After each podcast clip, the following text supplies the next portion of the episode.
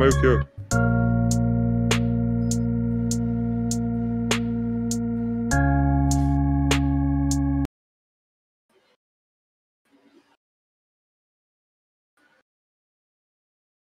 Tá, tá ao vivo?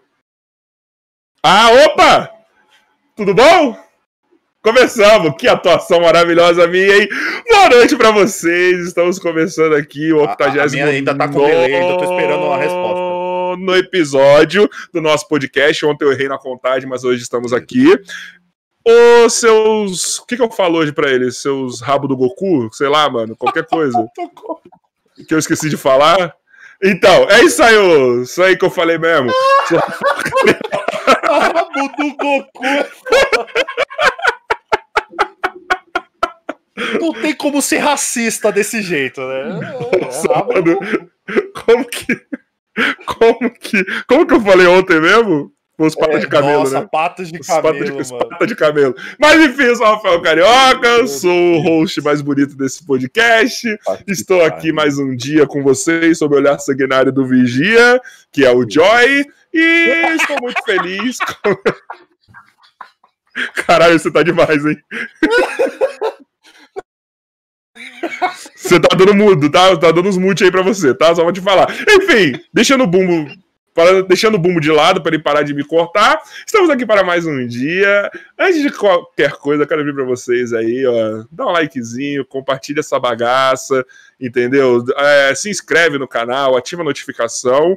E duas coisas importantes. Uma, se inscreve no nosso canal de corte, que vai ter vários cortes polêmicos do Schwarza, provavelmente amanhã ou depois. Já tá saindo vários aí, tá? É, temos os cortes muito legais do Igor 3K falando mal do, do Jovem Nerd, brincadeira, não, mas o Petri falou. É.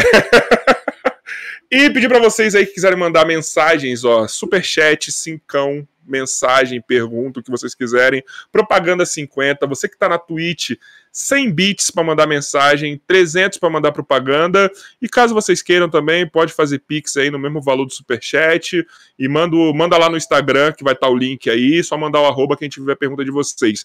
Beleza? Tranquilo, suave e como sempre estou com ele, meu gordinho maravilhoso, meu tudo. Bumbo. E aí? Ah, o amor. O amor entre os- as pessoas de outros outros canais, né? Ciência com comédia não bate, é uma maravilha. Tá tudo bom? Como é que vocês estão? Mano, rabo de macaco é foda. De macaco, código de gol do Goku. Foi você que falou. Não Não, fui eu? é porque ele é... Não, não, não posso dizer isso. Esquece que eu falei. É... Ô, Bumbo, sabe o que eu acho legal? Cara, A gente tava falando ontem aqui de magia, artes Hum. místicas, civilizações e bruxarias, máscara Sim. falantes, e sempre a gente traz um cientista, um divulgador científico, é o contraposto. alguém mais cético, no- e hoje vai ser maravilhoso esse contraponto. Não, não, você quer, quer ver algo interessante? Eu vou. eu- de- deixa, deixa eu apresentar, que eu já, já, já conecto isso que a gente tá falando, que você vai ver ao ponto que chega o, o- o- um oposto do outro. Ó- olha o nível. Mas, primeiramente, tudo bom com vocês, pessoal? Como é que vocês estão? Posso já chamar o convidado? Porra, mano, eu acho que tá todo mundo esperando isso. Ah, então tá bom. Com vocês, o nosso querido é, é, cientista do momento, Schwarzer. Olá, pessoas. Boa noite. Escaloba loba. Escaloba loba. Bombástica. Isso eu esqueci. Ó, mas voltando ao que eu tava falando, você quer ver o, o ponto que isso chega? O que, que eu tava falando com você antes de começar a live do, do- da bomba lá da NASA? Qual é o nome do, do, É o do projeto Lúcifer, que Olha a, que nome bacana! a ideia era jogar uma bomba de plutônio em Saturno para transformar ele em uma outra estrela, por algum motivo que eu não sei. Só pra É fuder tudo, medo. né? É, É, só vai acabar. Mas não tem mais noite, acabar com a noite. Detesto a noite. Então, dois sóis. Dois sóis. Querem transformar a Terra em Tatooine. É, é isso. Falar, mano, é os fãs de Star Wars, isso, né? O que, que é, mais absurdo? O que, que é mais absurdo, Schwarza? Isso ou o que o Bill Gates quer fazer? Pau sol? Ai, ai, o Bill Gates é, é- é- na prática é bem complicado, né? Eu- deixa eu ver o que, que ele queria fazer. Era para diminuir o aquecimento global, né? Que ele Isso. queria colocar um- uma parada lá. Então, cara, isso pode. O problema da ideia do Bill Gates é que pode ter efeitos colaterais graves, né? A gente não sabe, a gente nunca controlou a intensidade da luz do sol antes para saber se dá certo ou não. É um experimento maluco, né? Mas é um cara, né, engajado em tentar salvar o mundo, talvez não das melhor, da melhor maneira possível, né? Tem que ter algum assessor ali para orientar o cara, né? Tipo, cara, a gente não sabe efeito colateral disso aí. Eu, eu, eu tava pensando na questão, você falou que ia ter efeitos drásticos. A gente teria, se tampasse o sol, uma outra era do gelo. de Ah, depende, depende, depende, porque, por exemplo, se fala muito aí que talvez em 2030 a gente entre numa mini era do gelo. Opa, tô, É. gosto, hein? Gosto muito. Se nevar em São Paulo, então, vai ser maravilhoso pra mim. É, as pessoas falavam isso por conta do ciclo solar que dura a cada do- 11 anos, né? E a gente está tendo uma diminuição de manchas so- solares. Então as pessoas estão falando por aí que, opa, estão diminuindo as manchas solares, quer dizer que o Sol está com menos atividade, e talvez a gente entre aí numa época de resfriamento. Só que a Terra está aquecendo tanto por conta de poluição, aquecimento global e etc., né? Que mesmo se acontecer, e é improvável que aconteça, né, esse resfriamento por conta do Sol, porque segundo os dados da NASA, o Sol está no, ele está calmo, ele não está nem muito frio nem muito quente, ele está na sua normalidade. Não sei de onde saiu essa ideia da miniera do gelo, mas se vamos supor que aconteça. A gente está aquecendo tanto o mundo com os poluentes que ia meio que compensar, sabe? Não ia mudar muita coisa, porque a gente está aquecendo a Terra e vai, digamos que o Sol está diminuindo a intensidade do calor dele, meio que ia compensar uma coisa a outra. Mas que- Caralho, que absurdo, mano. Mas peraí, a gente tá começando já direto na conversa, a gente nem perguntou se o Chuasa tá bem, mano. Se tá tudo tranquilo. E aí, irmão, como você está, cara? É um prazer te receber mal. aqui. Não, porque a gente tá aqui, a gente tá num ritmo de conversa ultimamente, Bumbo, que tá foda. Frenético, frenético. Então a gente já quer conversar, a gente não pergunta nem se o convidado tá bem. Cara, tá tudo bem? Como que tá as coisas? Ah, Prazer cara. te recebendo aqui. Prazer é meu, obrigado pelo convite aí. E eu tô bem na medida do possível, né, cara? Tipo, Amém. acho que é uma coisa que eu escrevi até no Twitter esses dias, que tipo, mano, quem diz que tá 100% bem tá maluco. No Brasil que a gente vive hoje, né? Porque é tanta coisa acontecendo Realmente. que a gente não tem como a gente ficar 100% bem. Mas as coisas estão indo, né? Eu sou uma pessoa pri- privilegiada que posso trabalhar da minha casa e produzir conteúdo daqui. Então, nesse sentido, tô legal, cara. Mas no contexto geral das coisas, eu tô preocupado. Ah, imagino, Sim, cara. Não é por menos, né, cara? Porra. Eu acho que pra, eu acho que assim, você é, personifica aquele bagulho que assim, que a ignorância é uma virtude, só que no seu caso é o contrário. Tá ligado? Tipo assim, você você tem conhecimento, então eu acho que você deve estar sofrendo até mais do que as pessoas normais, vamos dizer assim, né? Você tava falando É, que você não cara. tá vendo quase nada de notícia aqui no off. Tipo, não, Pois é, cara, porque quando começou essa coisa toda da pandemia, eu fui convidado pelo UOL para fazer uma série de vídeos conscientizando as pessoas, né, do risco da Covid, como se prevenir, etc. Então, eu estava sendo bombardeado diariamente sobre as notícias envolvendo a Covid. E enquanto eu estava tendo essas informações, por outro lado, eu via notícias de pessoas que estavam cagando e andando para medidas que, preventivas, né? E, e pessoas com discurso negacionista em relação à pandemia, que era claramente por motivos econômicos ou políticos, não pela vida das pessoas, Uhum. né? Então, eu estava observando essas coisas e começou a fazer mal para mim. Só que eu continuei divulgando, divulguei no meu canal, continuei fazendo trabalho do UOL, e eu fiz isso durante o ano passado praticamente inteiro. Que foi quando eu achei que precisava conscientizar as pessoas. Agora, hoje, eu acho que todo mundo meio que sabe o que está acontecendo. Quem decide ou era pra saber, né? era para saber quem decide não obedecer negacionista, está negando e quer acreditar em outro atalho mais positivo para a vida dela. E, e por conta disso, eu meio que parei de falar um pouco no meu canal de Covid. Continuo bem ativo no Twitter, falando bastante, mas eu acho que hoje o trabalho que eu tenho é tentar trazer conteúdo que faça as pessoas esquecerem um pouco da gravidade das coisas. Então, eu pego uma notícia bacana, ah, pô, os cientistas conseguiram manipular antimatéria, isso vai trazer energia é, quase ilimitada para as pessoas. Pô, notícia bacana no meio dessas trevas todas que a gente está vivendo. Então, estou tentando focar mais nisso no meu canal, né? E até para mim, para minha saúde, porque eu estava de um jeito assim que eu, você fica com raiva, cara. Quando você trabalha com isso e você divulga ciência e tenta conscientizar as pessoas, as pessoas meio que te acusam de estar tá alarmando as pessoas, te acusam de estar mentindo, te acusam de infinitas coisas que não são que não correspondem com a realidade, você sente que está dando um soco na ponta de faca, sabe? Pô, pra que, que eu estou fazendo isso, sabe? E eu percebi que a minha saúde estava se esvaindo por conta disso, né? Então, eu agora eu faço comentários pontuais sobre a Covid, quando, por exemplo, tem alguma coisa relacionada à vacina, tem uma coisa relacionada a alguma melhora, eu vou lá, faço vídeo, comento alguma coisa. Agora, essa coisa de dar o número de, de óbitos e conscientização, acho que esse trabalho de conscientização de como se prevenir, acho que já foi feito por muitas pessoas, por mim, pelo Axel, várias pessoas do, do ramo, né, que tem até mais capacidade do que eu para falar desse assunto. E eu acho que Atualmente a gente tem que tentar trabalhar, que a gente está conversando em off, né? Tentar trazer esperança para as pessoas, né? E falar de, de, exploração espacial, de que as coisas ainda estão sendo feitas, estão mandando robô para Marte, fazendo tantas coisas, eu acho que é uma coisa que meio que desconecta um pouco dessa coisa e, e te dá uma esperança. Pô, a humanidade, no meio dessas trevas, ainda está conseguindo fazer coisas legais, né? Então, é uma coisa que está sendo bom para minha saúde mental e que também acho para quem me acompanha. Mas fortalecer o seu conhecimento em algumas em algumas áreas, algumas coisas que você não dava tanta importância assim antes, tipo, dessas. Dessa... Porque assim, como eu falei ontem, a gente trouxe aqui um pessoal que, porra, mano, conhecimento da humanidade, depois vocês vejam aí que foi muito legal.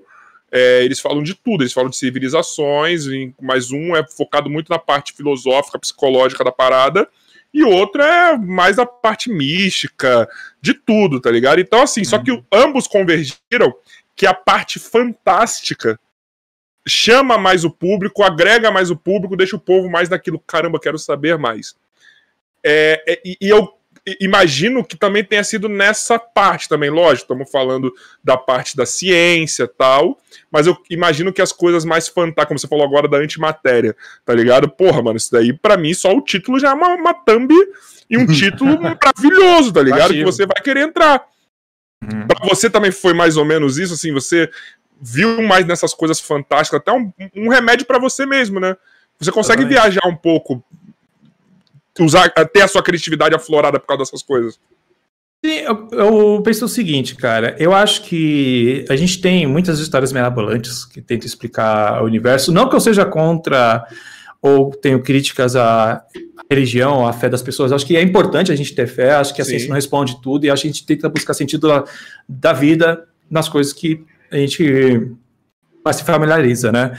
Só que, por exemplo, eu também acho que a ciência é fantástica por si só. Por exemplo, a gente, pessoas ficam falando de monstros, de coisas alienígenas e tal, mas a gente tem um monstro real que vive no universo, que é um buraco negro. O buraco negro é um monstro que devora matéria, que nem a luz consegue escapar. Eu acho esse, esse bicho muito fantástico. Eu, eu acho que ele é tão fantástico quanto um orc, qualquer monstro da ficção. É um negócio que a gente nem entende ele direito. A gente está engateando no entendimento dele. Antimatéria, pô, um, um, grande mistério. Quando o universo surgiu, tudo foi meio que simétrico. Então a gente esperava, os cientistas esperavam, né, que existisse matéria na mesma quantidade da antimatéria, mas não tem. Mais matéria e pouca antimatéria. Por que, que não tem? É uma das maiores dúvidas. E se tivesse no, a nível equilibrado de matéria e antimatéria, a gente não estaria aqui, porque matéria e antimatéria se auto-aniquilam. Então são coisas assim que eu acho fantásticas. Nossa, por que, que são assim não de outra forma? Eu, então, para mim, a ciência por si só já é fantástica. Então, eu, o Schwarzer falando, eu não sinto necessidade em, em buscar é, é, seres mitológicos, qualquer coisa do tipo, para me entreter. A, a, ciência me entretém porque eu acho fantástico. Mas meio que a ciência te traz isso também de uma outra forma. Hum. Entendeu? É, Meio que, que. É que nem o, uma coisa que o Nino falou, que também é outro episódio que vão ver que é muito legal. Que o Nino, ele, ele se intitula como um mago emetista, mas ele fala uma coisa muito legal, ele não nega a ciência. Pelo contrário, ele fala, gente, é uma briga tão burra, porque antigamente é, os cientistas eram magos e, e vice-versa, tá ligado?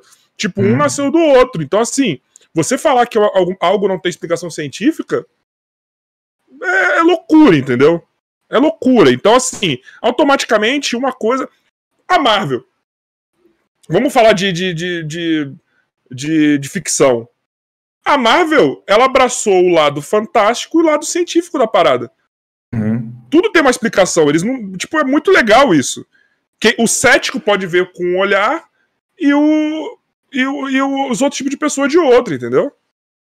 Concordo. Eu acho que a, uma coisa que acontece muito no meu canal é que a galera enxerga o ceticismo de uma maneira pejorativa. Tipo, as pessoas sempre me xingam, entre aspas, de cético. Poxa, mas você é cético.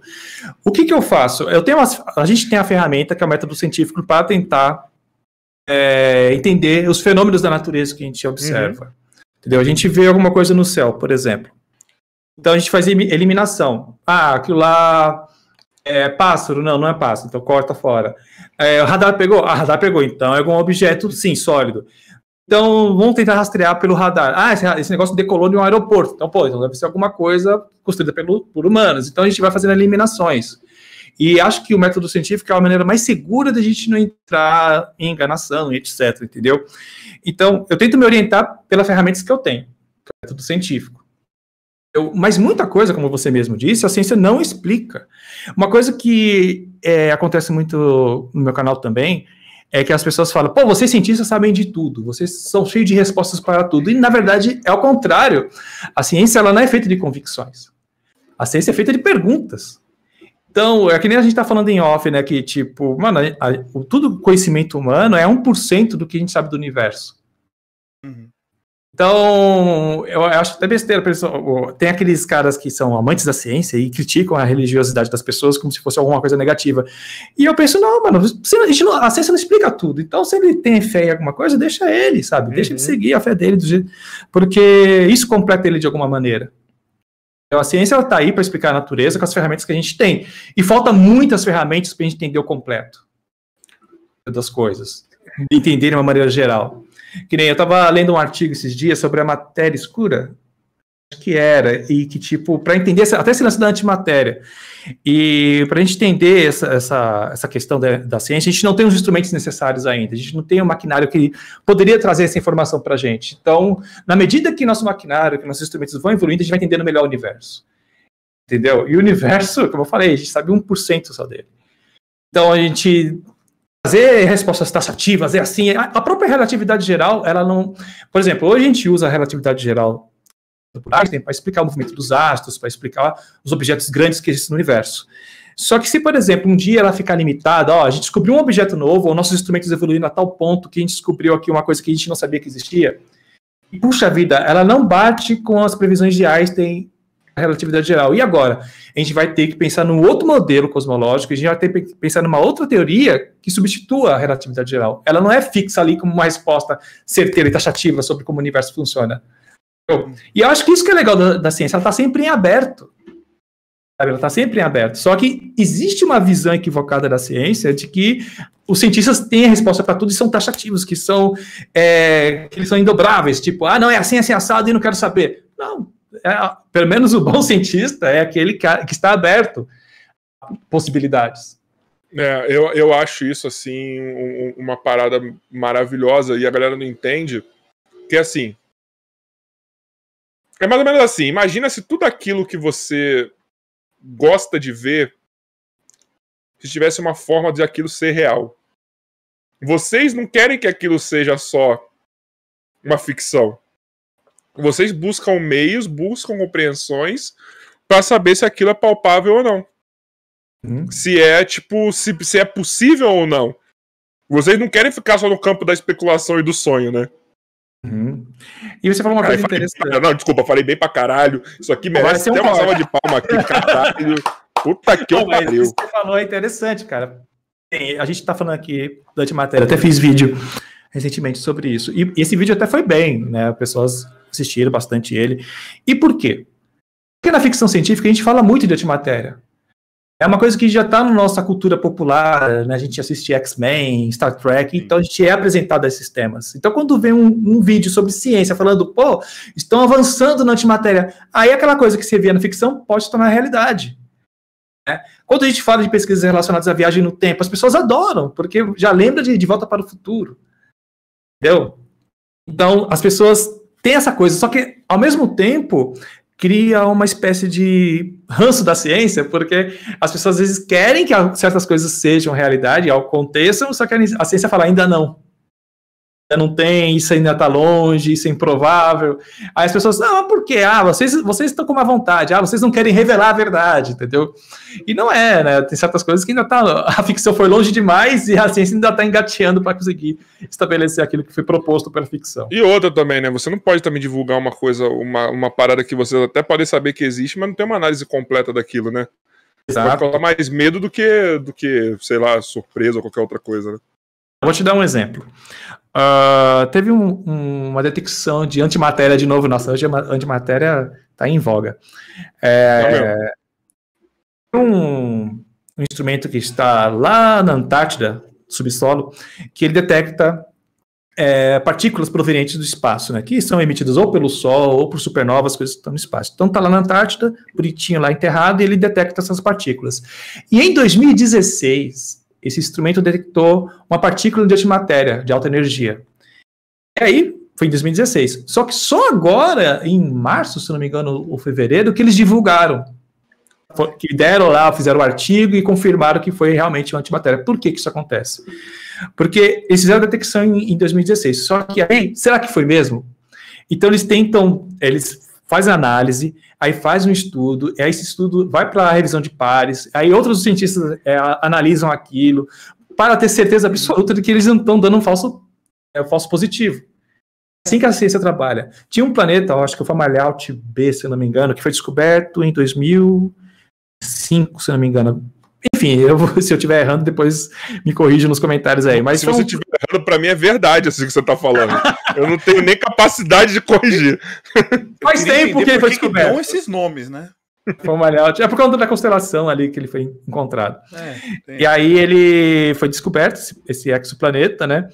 Passou-se muito tempo falando que ele era o primeiro exoplaneta descoberto. Olha só, o primeiro exoplaneta foi esse aqui e tal. E aí recentemente descobriram que não, que não era, que na verdade ele era outra coisa, que era, acho que poeira que passou na frente de uma estrela e gerou ali um ruído e que acabou é, criando essa análise equivocada desse objeto. Anos depois, entendeu? Então, a ciência é assim. Então, a, existe muito cuidado em divulgar certas coisas, porque pode ser um falso positivo. A gente, às vezes, na empolgação, que nem teve um caso recente agora da fosfina em Vênus, que encontraram uma assinatura e uma substância que só podia ser proveniente de de vida, né, de algum tipo de microorganismo que poderia estar fazendo aquela substância, e foi detectado na atmosfera de Vênus. E isso pegou a imprensa, né, em todos os lugares, eu fiz vídeo sobre isso tal, no meu vídeo eu falei, gente, não tem um pouco de cautela, porque ainda é preliminar esse estudo, mas que legal, pô, já pensou a vida em Vênus? E aí passou o tempo e descobriram que podia ser um falso positivo também. Que, ah, pô, esse, esse estudo não está tão robusto, precisa de mais observações que bom que seria, mas aparentemente não é. Então tem que ter muito cuidado, porque às vezes você fala. Já teve um caso de um sinal vindo do espaço, uma onda de rádio vindo do espaço, na década de 70, que na época todo mundo achou que era alguma a civilização alienígena que estava entrando em contato com a Terra. Não Senão, um filme isso? Acho que contato, acho que num filme contato, acho que deve citar. Que, Ai. tipo, aí eles descobrem que é uma, uma onda de rádio, que tem mensagem que nela até codificada, até coisa que. Ah, é, não, a origem não está confundindo, né? Hã? Não esquece, falei besteira. Mas é o filme, acho que é o. Que ela pega um sinal, com, ela, ela, ela trabalha com. Chegada. É, cara, eu não vou lembrar. Pera, é, eu, eu vou. É chegada. Eu falei o nome errado, eu falei a origem, a chegada. A chegada. Então, é, é basicamente isso. Aconteceu na década de 70. Descobriram que não, que a fonte da, da emissão era um objeto do espaço comum. Eu não lembro se foi uma estrela de nêutrons, mas alguma coisa nesse sentido, não era uma civilização. Então, tem que ter cuidado, porque você vai na imprensa e fala, gente, detectamos vida, ai meu Deus! Aí você publica e faz aquela coisa, aquele auê toda, aí depois tem que desmentir ou é, falar, pô, gente, não é bem assim. Aí você tira é, a, confi a, confiança das pessoas da ciência, né? Tipo, ah, pô, uma hora vocês falam uma coisa, outra hora falam outra, ah, não dá pra confiar. Aí quando acontecer alguma coisa mesmo, vai ser aquele Pedrinho Lobo, sabe? Você não vai acreditar é. mais nos cientistas. Então tem muito cuidado. Muito cuidado. Eles descobrem as coisas, eles vão fazendo várias, vai afunilando ali os experimentos até ver se é realmente aquilo que eles detectaram. E outra, né, mano? A gente tá vivendo uma. Na verdade, a gente sempre viveu um período difícil de manipulação da verdade, né? Você solta uma informação aí que o povo talvez não esteja preparado para absorver, é, ou você não sabe a melhor forma de passar, aquilo vai ser manipulado de várias formas, cara. É, é. O povo não entende isso. É, então, uma coisa que acontece muito, assim, que as pessoas perguntam bastante é tipo, ah, Schwarza, e se um dia um asteroide com potencial de fazer um baita de um estrago for detectado? A NASA vai avisar as pessoas? Porque se ela avisar, Deus nos acuda, né? Vou sacar todo o meu dinheiro, torrar, comprar bebida para todo É. mundo, andar pelado na Paulista, aquela coisa louca, né? Então, as agências avisariam, eu falo, o problema nesse caso de um asteroide é que a NASA não seria a única agência que está observando o céu. Tem muitos astrônomos amadores espalhados pelo mundo, com telescópios profissionais observando o céu. Então, digamos que a NASA esconde. Ah, não, não vamos falar, porque, meu Deus do céu, vai ser um Deus nos acuda. Aí um astrônomo amador lá na casa dele consegue detectar e fala: pô, eu vi isso aqui, como que a NASA não viu? Sabe? E o cara vai e lança na imprensa. Entendeu?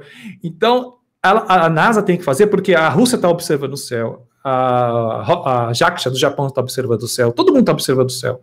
Então, eles têm que avisar, porque, vai, pelo menos para contenção de danos, né? Vão tentar, pelo menos, deslocar parte da população para um lugar que não vai ter tanto estrago. Tentar salvar alguém, né?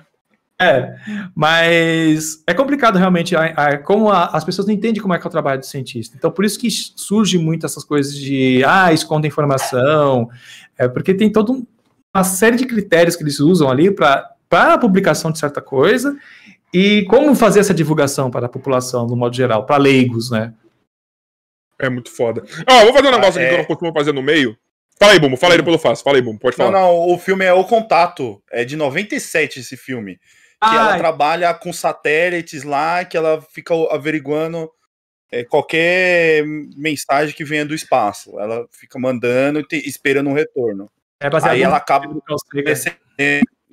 só que era um retorno de rádio ah, décadas atrás. Que Bumbo tá dando.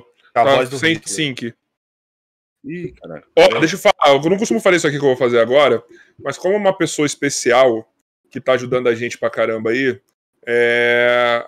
a nossa cientista bêbada, a Ana Bonassa, mandou aqui um áudio. Primeiramente, quero parabenizar ela, que ela acabou de mandar a foto aqui com a plaquinha de 100 mil inscritos.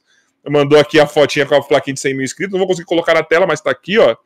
100 mil Aê, inscritos. chegou pra aqui. Parabéns. Merecidíssimo. Empolgada, merecidíssimo. E ela mandou um áudio aqui pra você, Schwarz. Não sei que isso é uma Ah, pergunta. Não sei se vai quebrar aqui muito. Eu costumo fazer no final, mas ela merece que, que seja durante e não no final. Vamos lá, tá? Schwarza, então é o seguinte, eu sou a Ana aqui do Vi um Cientista. É, você conheceu primeiramente a Laura numa, num evento que estava tendo uma palestra lá no Ibirapuera.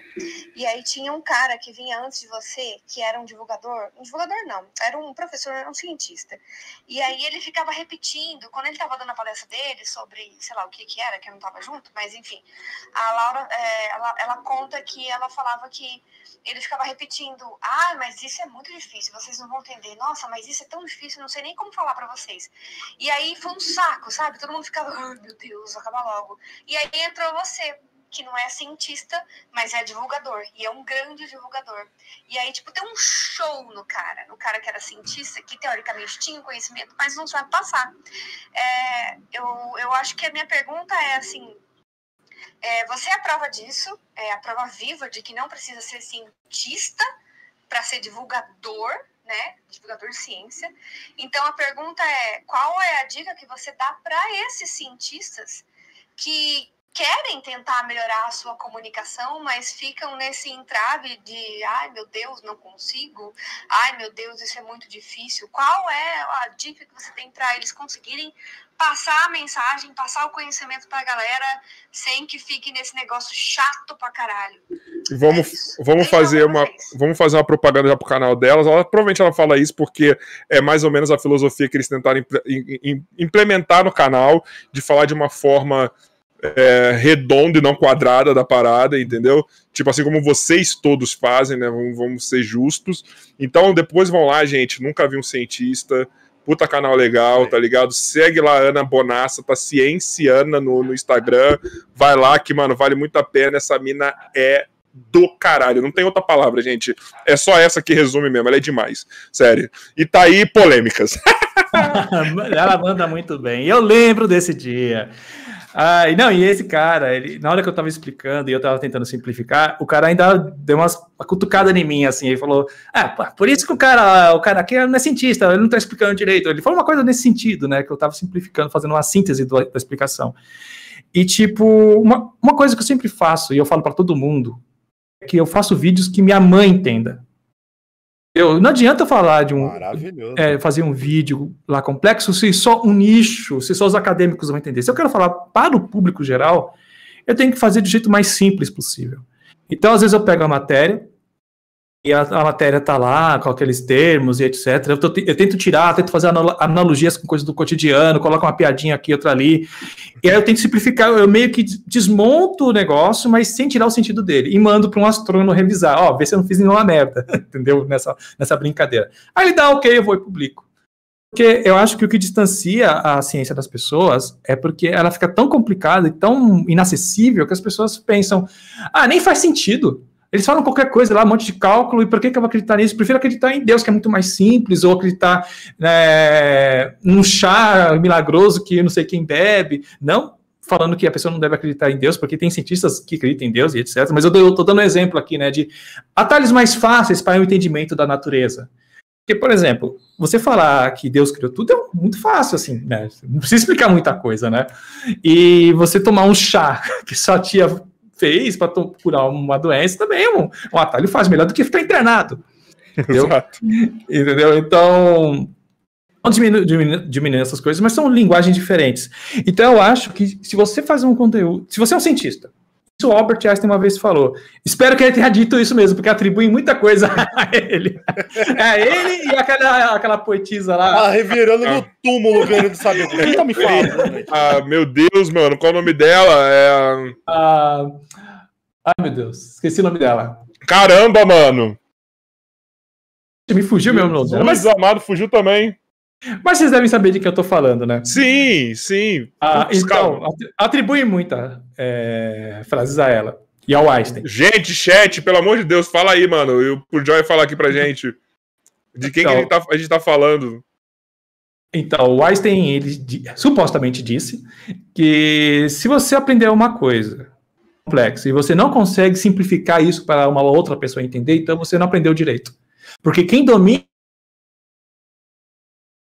no assunto, ele consegue descomplicar aquilo, fazer analogia e explicar de maneira fácil para que qualquer um entenda. Se você não se você não consegue fazer isso, você que é estudado e devorou os livros e sabe como é que funciona aquilo, não consegue simplificar, então, meu, você não entendeu direito. Eu, e eu acho que, por exemplo, o Carl Sagan, um dos caras que me uhum. inspiram, ele, ele falava de ciência de um jeito tão simples, mano simples que você entendia a cosmologia de maneira muito fácil na série Cosmos dele. E ele era criticado na época, na década de 70, 80, quando ele né, fazia essa série. Porque falavam, ah, mas cosmologia não tem que ser ensinada pro leigo, não, porque é muito complicado e vão desvirtuar a coisa. Ah, pô, você tá mais, é, mais interessado em audiência do que publicar artigo científico e tal. E não, ele pensava, meu, como é que vai surgir novos cientistas se a gente não consegue cativar as pessoas com a ciência? Exatamente. Então, então você tem que ter uma linguagem de, acessível. E o parâmetro que eu uso é sempre minha mãe, porque minha mãe é uma pessoa muito simples. Mãe, ela teve pouco estudo, então ela teve, não tem, é, por exemplo, ela conheceu o buraco negro pelos meus vídeos, ela nunca ouviu falar em buraco negro.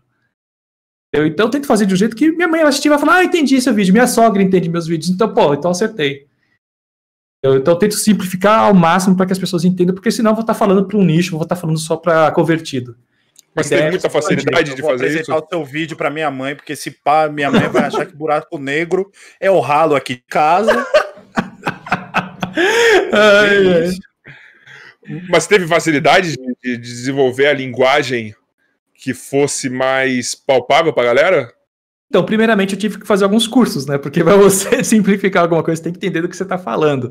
Então, é eu fiz curso de cosmologia, acho que na escola de astrofísica da do Parque do Ibirapuera, que tem uma escola, ou tinha, acho que não tem mais, mas eu fiz curso de evolução estelar, fiz curso de astronomia básica, fiz um curso de professores na USP, então eu tentei me inteirar e ler bastante sobre o assunto para entender como, como, eles são, para depois, lendo os artigos, conseguir criar analogia, simplificar de certa maneira para que as pessoas entendam. É um trabalho, mas eu acho que é válido, porque senão se eu ficar lá falando de jeito complexo para parecer bonito para quem entende, eu só vou falar para aquele grupo de convertido. Eu não vou conseguir trazer pessoas novas para a ciência. Então, eu acho importante você saber simplificar. Eu acho isso, isso, isso foda. Mas já, me diz, assim, você fazer o canal foi meio também nessa busca? De, ah, de... meu canal era de games. Mas ah, é vídeo de Minecraft. Minecraft. Ah, não, pelo amor de Deus, Charles. Não, peraí. Peraí, peraí. É, é, cara. Que absurdo eu sair do basquete pra ir pro, pro, pro, pro podcast, mano. LeBron James, hein? Grande jogador. Gosto muito do LeBron. Eu sou hate. Eu sou hate do LeBron. O meu aqui é o meu, meu tesouro. Eu, eu, sou fã do meu tesouro, Luca Doncic. Isso sim é meu menino, é. prodígio, entendeu? O LeBron James joga bola com com perna longa, cara. Pô, quem é que joga com perna longa? Só o Michael Jordan. É o maior de todos só, né? O maior de todos fez e o LeBron também tá lá. Tá lá. Tá lá. Tá lá. Mas então, achava que era louco, mas peraí, como que sai do Minecraft pro, pro canal científico? Vamos rebobinar a minha vida aqui. Tipo, lá em 2011, tinha um amigo meu que era gamer, gostava muito de videogames, e ele queria fazer um canal. E ele olhou para mim e falou: pô, esse cara fala pra caramba. Vou fazer um convite para ele, né? Ah, vou ganhar dinheiro falando, né? Já que você gosta de falar pra caramba. Aí ele me convidou para esse canal de games. Aí a gente jogava e ficava comentando coisa aleatória. E aí o canal surgiu nessa época, ele chamava Poligonautas. E a gente até conseguiu um relativo sucesso nessa eu acho época. Que eu já né? ouvi né? falar, fazer... Poligonauta. É, Poligonauta. A gente fazia vídeo de videogames e cultura pop. Caraca. Cara, eu acho que eu lembro, velho. É, mano, a gente que nasceu na época que o BR, BRKS Edu começou a fazer vídeo, que o Mark Zero começou a fazer vídeo. A gente só lembrando aí, só lembrando aí que tem Sunny in Play segunda-feira e Coelho na, e tem Coelho na quinta, tá? Só para lembrar a galera aí, ó. aí. A gente é da, dessa mesmo grupo aí, quando o Machinima veio pro Brasil, a gente foi um dos primeiros a trabalhar junto com eles. Então a gente tava nessa, nesse bolo, né, dos youtubers gamers, que era o que tava bombando na época. Então a gente ficou, acho que, três anos nessa pegada. E meio que saturou. Acho que todo mundo tá falando de games e deu uma saturada. E eu comecei a cansar também daquele conteúdo. E eu sempre gostei muito de ciência. Sempre consumi por fora, assistia a lançamento de foguete, de... eu gostava muito dos ônibus espaciais, era uma coisa que eu gostava muito. E nessa sempre época. vontade de andar nele. Pô, eu sempre quis ser astronauta, cara, mas eu era muito burro. E. Você era muito burro, imagina eu. Ah, o máximo, o máximo que eu vi foi lá na base da NASA, mas nem deu para ah. poder entrar nele. Eu só vi, a, eu só vi o avião que tem um Air Force. One lá no, no. Eu tenho um Air Force aqui também, ó. Isso, mas é, o do, do tamanho. Isso, é isso mesmo. Pelo tamanho do pé, é quase igual. É, mas, Legal. tipo, museu, é, museu barra parque que tem lá deles, e aí eu tinha um sonho, avião. Cara, ir pra lá tem um avião e tem a, o, o, a, nave, a nave deles em cima, o ônibus espacial. Aí eu falei, uhum. caraca. Só que aí quando eu fui em direção, tava lá, em reforma. Eu falei, alegria. Clarice Lispector, lembrei. Muito obrigado. Nossa Muito obrigado. Era Clarice Lispector. Atribui muita coisa a ela, até previsão do tempo. É... Mas, cara, é meu sonho conhecer esse lugar, cara. Ainda não tive oportunidade. Eu ia esse ano, não, eu ia ano passado, Aí teve Covid. Cara, cara, não vá. Eu, eu fui em 2016, foi muito legal. E o melhor, eu fui, eu fui de, dando uma de brasileiro. Não sei se eu já contei isso pro Carioca. Não sei se vocês é... sabem, também é brasileiro. É. Não sei se vocês sabem, mas o Bumba é brasileiro também. Não, não, eu tô falando de uma de brasileiro. Eu entrei no, no museu lá. No, como é que eu posso. É o museu da NASA.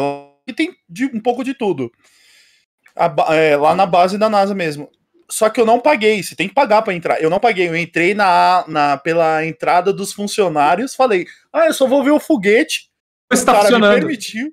É, não, o cara me permitiu, a gente entrou, estacionou o carro, viu o foguete lá, cara, achei espetacular. Eu nunca imaginava que o foguete era tão estrondoso de, de seja potência, seja de tamanho. E, meu, uhum. aí nisso tinha um trenzinho para levar para os outros locais. Meu tio que tinha indicado, ele não foi, eu fui com meus primos e, e uma amiga do meu tio em si, e a gente foi dar o tour. Quando eu tô vendo, tá tudo pedindo um cartãozinho para você passar, estilo o Playland da vida, para você poder brincar nos brinquedos. E a gente não tá usando, mas a gente podia ir, pelo menos nos trenzinhos e ir no, lá no onde que era o, a central mesmo do, do parque ali da NASA. Cara, aí quando, quando eu vi, eu já fui na base antiga da NASA, consegui ficar. A gente tem uma salinha lá que você pode ver onde que era o monitoramento do- dos, dos astronautas antigamente, lá para os anos 80. Aí eles mudaram a posição ou localização onde fica essa base de comunicação. E eu, eu curtindo lá, e eu fui e saí de lá sem pagar. Só. Brasileiros fazendo merda, né? Entendeu? É. Não, fazendo merda não, fui ligeiro, principalmente com o dinheiro que a gente ia usar para ir no museu, a gente gastou em lanche depois, maravilhoso. Aí, ó. Você consumiu conhecimento e alimentou sua barriga. Duas coisas ao mesmo tempo, por que não? Não, Ele alimentou eu seu emoção, também. Alimentou Porque- o cérebro e alimentou a porque, barriga. de certo modo, é aberto, então teve muita coisa que me surpreendeu lá. Por exemplo, tinha... Cara, eu acho que é viado, mano, não era alce. Ai, que Mas tava susto, andando. mano. Pô, Tava andando no estacionamento. mano. Não, pô, eu tô falando dos animais que eu Não. nunca tinha visto. Entendi, Pô, mas não é, eu, não é tipo, nos Estados Unidos que entra urso na cara das pessoas?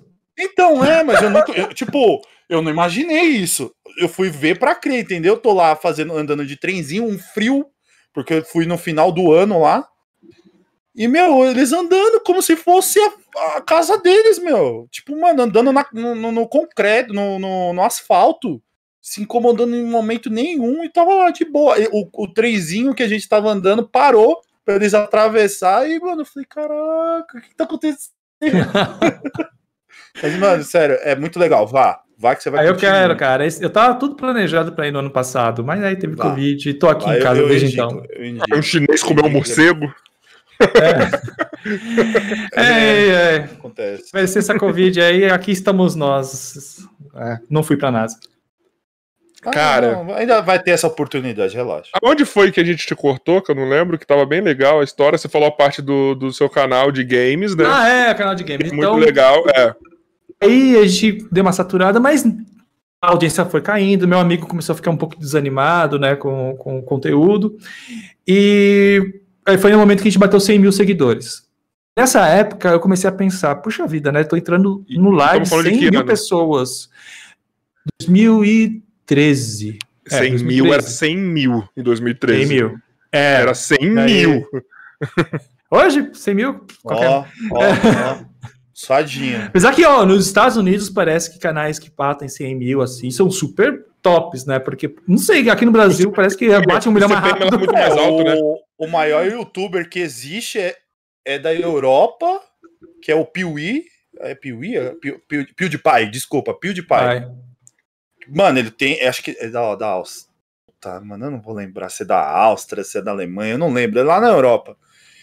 E, mano, o cara tem 213 milhões de seguidores. 213 milhões. Você já viu isso? Mas assim, o CPM nos Estados Unidos é muito alto, né? Então é por isso também, né? É, Não sei. Ô, o cara tem de 100 quase o número de habitantes do Brasil de inscritos, cara. Não, 213 é pra você ser muito rico. A gente já Uhum. venera o Whindersson com 50.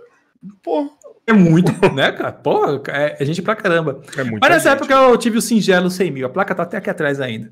E aí comecei a pensar, né? Poxa, eu tô entrando no, no lar de 100 mil pessoas e começou a me pesar isso, uma questão de responsabilidade com o conteúdo, né? Tipo, eu vou tentar trazer alguma coisa que gere uma transformação, né? Que não seja só entretenimento por entretenimento, mas que também as pessoas cresçam de alguma maneira com o conteúdo que eu tô trazendo.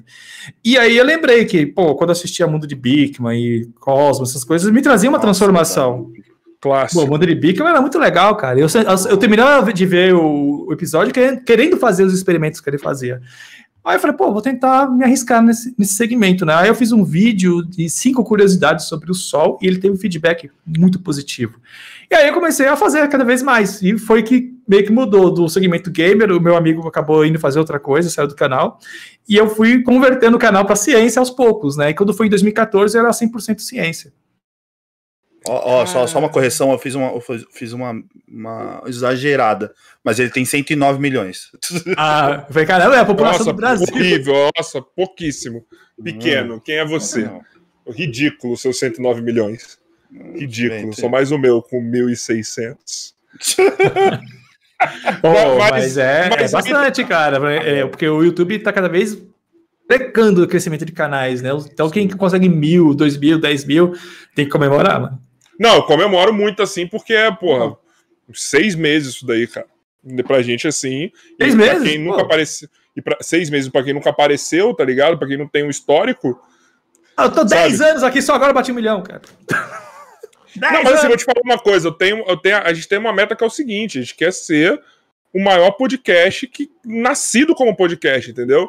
Porra, o 3K, o Monark já estavam na internet, o Mítico e o Igão também, o Hum. Vilela, todo mundo já tava na internet, a gente não, a gente tá aqui, mano. Entendeu? Essa galera toda já trocou ideia com a gente. Pode pá, não, não sei porquê, né? Mas enfim. É, essa galera toda já trocou ideia com a gente, mano. Sei lá, enfim. Mas, mano, é muito, mas eu acho muita. Eu acho muito legal e muita doideira você praticamente inverter totalmente as áreas assim. Tá ligado? Ok, Verdade. você usava um pouco de conhecimento científico, talvez, falando de cultura pop, beleza, eu entendo.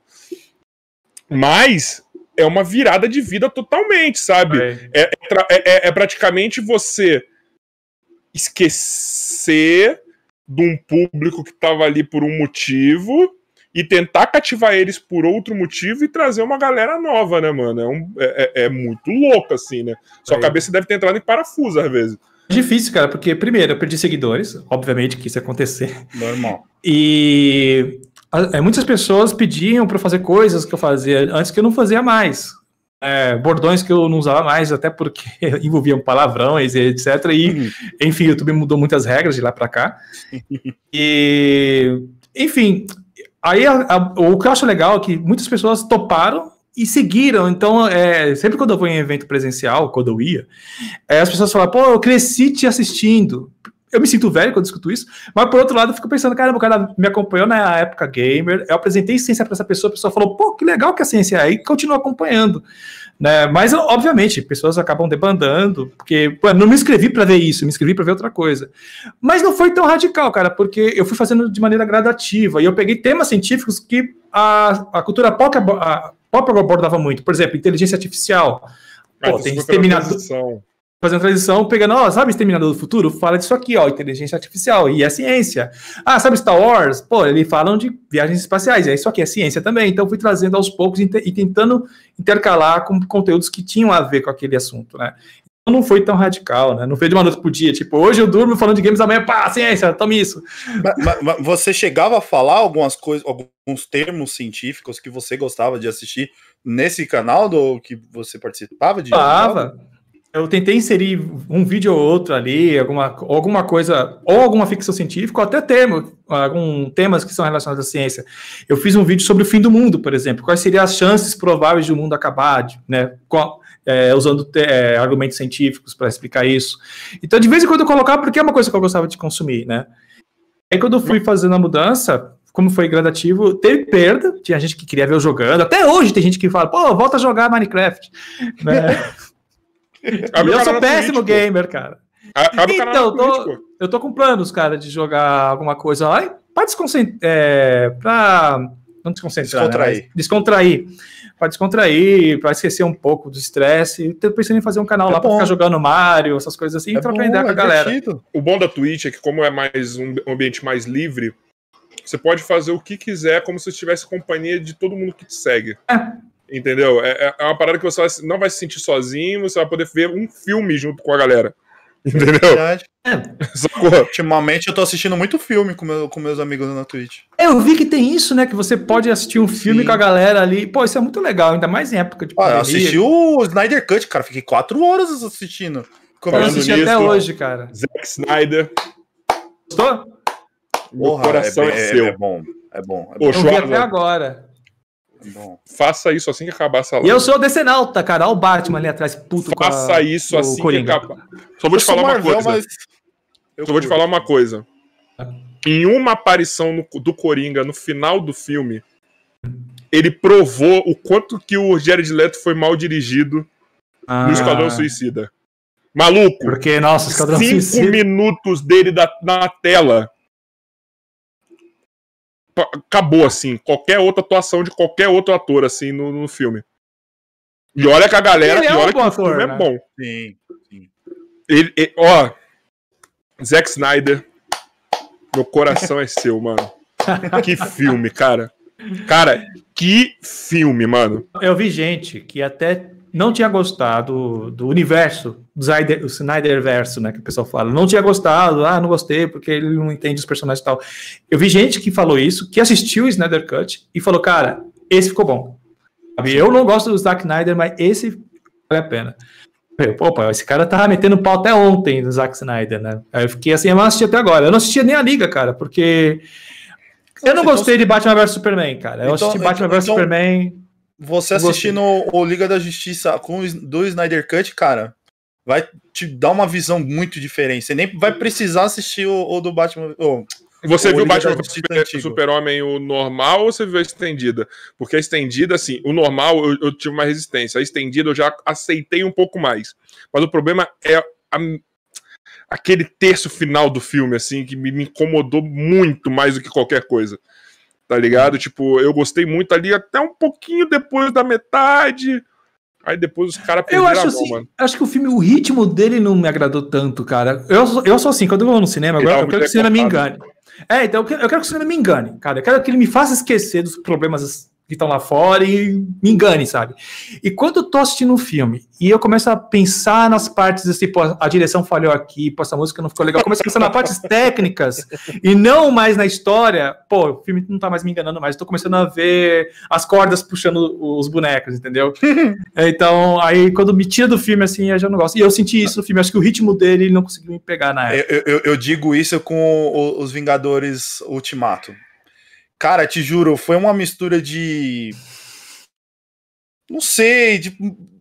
Final do, do Guerra Infinita que foi meio xoxo para um, pra uma mudança mais. é, é, é, vamos dizer assim.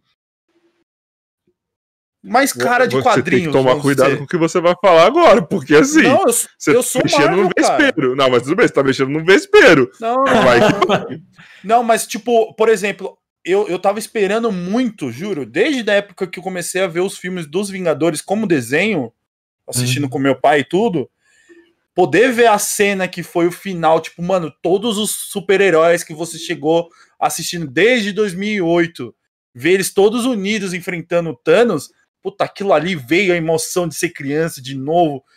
A Mano, conclusão de uma coisa que tá quase uma década sendo É, desenvolvida, entendeu? né, cara? Isso é muito aquilo legal. ali, aquilo ali me deu um- uma vontade de ser criança de novo, voltar a ver quadrinhos, de, de ver os desenhos é, é, é, desde o começo. Isso, isso é que é o que você falou, tipo, não, não, não ficar vendo os, os detalhes, os mínimos detalhes do filme, mas tipo, você tá dentro do filme, Hum, adentrar a imersão. história. É, pô, aquilo ali me conquistou, cara. Uma coisa que eu, na época do Batman vs Superman, que eu não curti, acho que até o. Não, o Man of Steel acho que é um filme bacana, o do Superman. É legal. Um filme legal. Agora, no Batman vs Superman, eu senti que eles estavam tentando, e talvez até era uma pressão externa, não era nem do Zack Snyder, mas uma impressão do, é, uma pressão do estúdio, dele tentar fazer em um filme metade do que a Mar- Marvel fez em oito anos. Sim, sim. Sabe? E acho que Quer- tinha que quer- ser mais devagar, cara. Correndo, correndo Mas na é por frente isso que eu falei dos de ver a né, que versão fala. estendida. Porque a versão que foi pro cinema, que a gente viu, ela tem é muito picotada. Sim. É, parece que você tá tendo um surto. Sabe quando Duas você, horas, né? sabe quando você acorda assim, É, volta a dormir? duas- tipo, duas é, parece que né? é isso. A versão estendida, ele mostra. É que nem aconteceu com mais ou menos com o Snyder Cut. Ele fala assim: realmente, ó, isso aqui que aconteceu que eu não entendi porra nenhuma. Se tivesse deixado o Snyder fazer do jeito, dele, era isso aqui. Mas você Entendeu? uma pergunta. Naquela parte no final, é, onde a Lois Lane pega o, o- aquele, aquele bastão kryptonita e joga na água, depois, ah, não, vou, vou pegar de volta. Aí fica nadando. Aquilo lá tá no- na versão estendida. Não, não, a metade, a- a- tudo que aconteceu na, do, da, pro final ali no último terço continua a mesma merda. Porque, cara, eu Continua tava mesmo. no cinema, eu tava no cinema e quando ela, ah, vou jogar isso aqui fora. Oh, não, isso aqui é útil, vou buscar. E ela ficou, na- eu fiquei, meu Deus, que é burra, mano. Eu fiquei muito puto com esse filme. Mas no começo, lá, quando mostra o Super-Homem lá, o que acontece lá no, no Oriente Médio, lá, quando ele tem aquele- aquela situação, tem toda a cena, tem a cena lá do, do, do tribunal, entendeu? Tem, tipo, tudo ali. a- o contexto que leva até a porradaria, ele é muito melhor explicado. Eu, Mas eu muito gosto- melhor Eu explicado. gosto muito do Batman Superman, a, a conexão que ele tem do Superman com o com o Batman Superman, de, tipo, fizeram até a montagem de o, a visão do Batman e a visão do Superman. que é lá no, em Metrópolis a cidade sendo destruída. Ah, isso, Isso. é legal. Isso é legal. eu consegui Durante o Man conectaram maior, muito bem, velho. Toda essa parte é maior. O, o final também não. O que tem ali do final é aquela parte do Lex com as caixas tal, mostra um pouco mais, entendeu? Ele É. quadro, né? Isso, ali mostra um pouco mais. mas O final, ele não tinha mais o que fazer. Foi uma merda mesmo. Entendeu? Agora, a primeira, o primeiro texto ali que explica até a porradaria é muito bem construído, tá ligado? E mostra muito como esse Batman era foda e perdemos esse Batman. Agora tem o Crepúsculo Batman, né? Vai... Que eu acho que vai ser foda, vai ser. Anota, vai ser o legal. melhor Batman que já teve. Achei legal. Mas é, que nem o Heath Ledger, né? Quando ele foi anunciado como Coringa, todo mundo, ah, não, o cara lá do aquele filme dos cowboys, não sei o quê. O pessoal duvidou dele, né? E o cara, pff, pra mim, até hoje é o melhor Coringa. Eu, E... eu só tenho um medo. é, é, desculpa, é, é- é- é tipo. A questão como os atores se adentram no Coringa e como ficam depois, mano. É, É você vê uma o. coisa- De recente aí, o. É o Leto? Jared Leto. O, Ah, não, antes dele. O Joaquim Kim Phoenix. Phoenix. Joaquim Fênix. Mano, que filme, cara. Acho que foi o último filme que eu vi no cinema. Eles escolhem o pessoal do método, né? Eles escolhem o pessoal É. do método pra fazer o Coringa, né? É, que os caras vi, vive o personagem, né? O, o Heath É, Ledger vive tinha um, um diário. filme, Isso que é mais engraçado. Tinha um diário lá de coisas que o Coringa faria, sabe? É. E pessoal, no, o Jared Leto também, parece que ele fazia umas pegadinhas com o pessoal da produção, dava rato morto pras pessoas. Eu acho muito legal isso. É, não, mas eu- eu- eu- pelo menos eu, eu sou fã desde a época do, do 30 Seconds to Mars. Então eu via que ele já era um pouco assim, estilo Coringa. Então quando eles Ah. falaram que ia ser o Coringa, eu falei, pô, tá, já tem um contexto. Mas os outros atores, cara, você vê eles, tipo, fazendo filmes nada a ver com Coringa, e quando se adentra o Coringa, eles mudam um jeito de ser, mano, que é impressionante, cara. Eu fico chocado. É que o Coringa, Tipo, desde a época do Jack Nicholson, é um papel assim que, tipo, te coloca na, na mídia, né? Tipo, vai É. ser comentado por muitos anos, vai ser ícone. O Jack Nicholson, ele Sim. foi um Coringa ícone do cinema, né? Então todo mundo maravilhoso. tenta, então todo mundo tenta ser o Jack Nicholson de novo. Aí, até o, o Tommy Lee Jones, quando fez Duas Caras, ele fez o Coringa, ele fez Duas Caras, ele ficou imitando o Jack Nicholson. e ficou uma porcaria, Verdade. porque o Duas Caras não é aquilo, né? E, então, aí o Heath Ledger, você vai ser o Coringa. Quem foi que interpretou esse papel antes? Jack Nicholson. Opa, o cara é uma lenda do cinema, então tem que fazer um, tra- um trabalho que supere ou que pelo menos marque as pessoas, né? Então tem esse peso. Quando o cara vai fazer Coringa, já tem esse peso no papel já para vem no pacote, né? Vai vir o dinheiro, obviamente, e tipo a responsabilidade de tentar marcar como um personagem tão importante. As pessoas ficam esperando como é que vai ser a interpretação do Coringa. É, o- mas o que me mais dá choque é o pós-filme. Cara, eles parece que mudaram a, o- a pessoa em si mesmo. Tipo, beleza, tem um personagem que ele fez o Coringa, mas se você vê ele antes do, do filme do Coringa como pessoa e depois do filme Coringa como pessoa, sem ser no, no- na filmagem, você repara que tem umas mudanças. Eu acho que eu falo, mano, Coringa deixa a pessoa meio que muda o, jeito de ser a pessoa. Depois Fênix. Ah, imagina, você tá gravando um, um filme, geralmente seis meses, né? Uma coisa assim. Então você tá muito tempo naquele personagem. E eu li que o Joaquim Fênix, é, no, no set, durante o set, ele agia e falava como o Coringa, tratava as pessoas como se fosse Ele o Coringa. estudou a doença lá, mano, do bagulho do Sim, riso lá, isso. esqueci o nome. Pra poder. Cara, Aí imagina, Ele aí você sai seis meses de um trabalho intenso de um personagem. Fica alguma coisa em você, tipo, por um tempo. É que nem quando você anda demais com um amigo e o amigo tem umas piadas, um jeito, você acaba absorvendo um pouco aquilo, daquela Sim. personalidade em você. Então você vai brincar daquela forma também. Acho que é difícil você, né, depois de seis meses intensos com aquele personagem, você é, não pegar um pouco daquilo pra si. Isso é verdade. é. É, e, e- e- é um personagem. E assim, é coincidência ou não, todo mundo que pegam pra fazer Batman, pra fazer Coringa, são pessoas que encarnam o papel mesmo, né? O próprio Crepúsculo, esse o nome dele, mano. É o. Pombo. É o. O- Robert Pattinson. Isso. Robert Pattinson, ele é um cara do método também, tá ligado? E O filme que ele tava fazendo antes dele ser anunciado como Você viu Batman, Cosmópolis? Total, en- total entrega do cara, mano. Total entrega. ele, Ele tá foi indicado. Cronenberg. Ele tá fazendo filme do Cronenberg, velho. Entendeu? A, a galera só lembra do Crepúsculo porque é o mais pop, né? Mas o cara fez pra ser exato, eu já lembrava dele antes, né? Porque ele era o Cedrico do Harry Potter. Pô, Cedrico, coitado do Cedrico. De bruxo, de bruxo virou, eh, virou vampiro, de vampiro virou morcego. Ele tá É, evoluindo. tá evoluindo. O próximo papel dele vai ser a vida é obra do Ozzy Osbourne, né? Vai ser a biografia. Ah, Vocês podem anotar o que eu tô falando aí. Ele comendo morcego. Imagina. Fecha o ciclo. Fecha o ciclo. Robert Pattinson vai ser o melhor Batman que já tivemos. Pode anotar Ah. e me cobrar depois.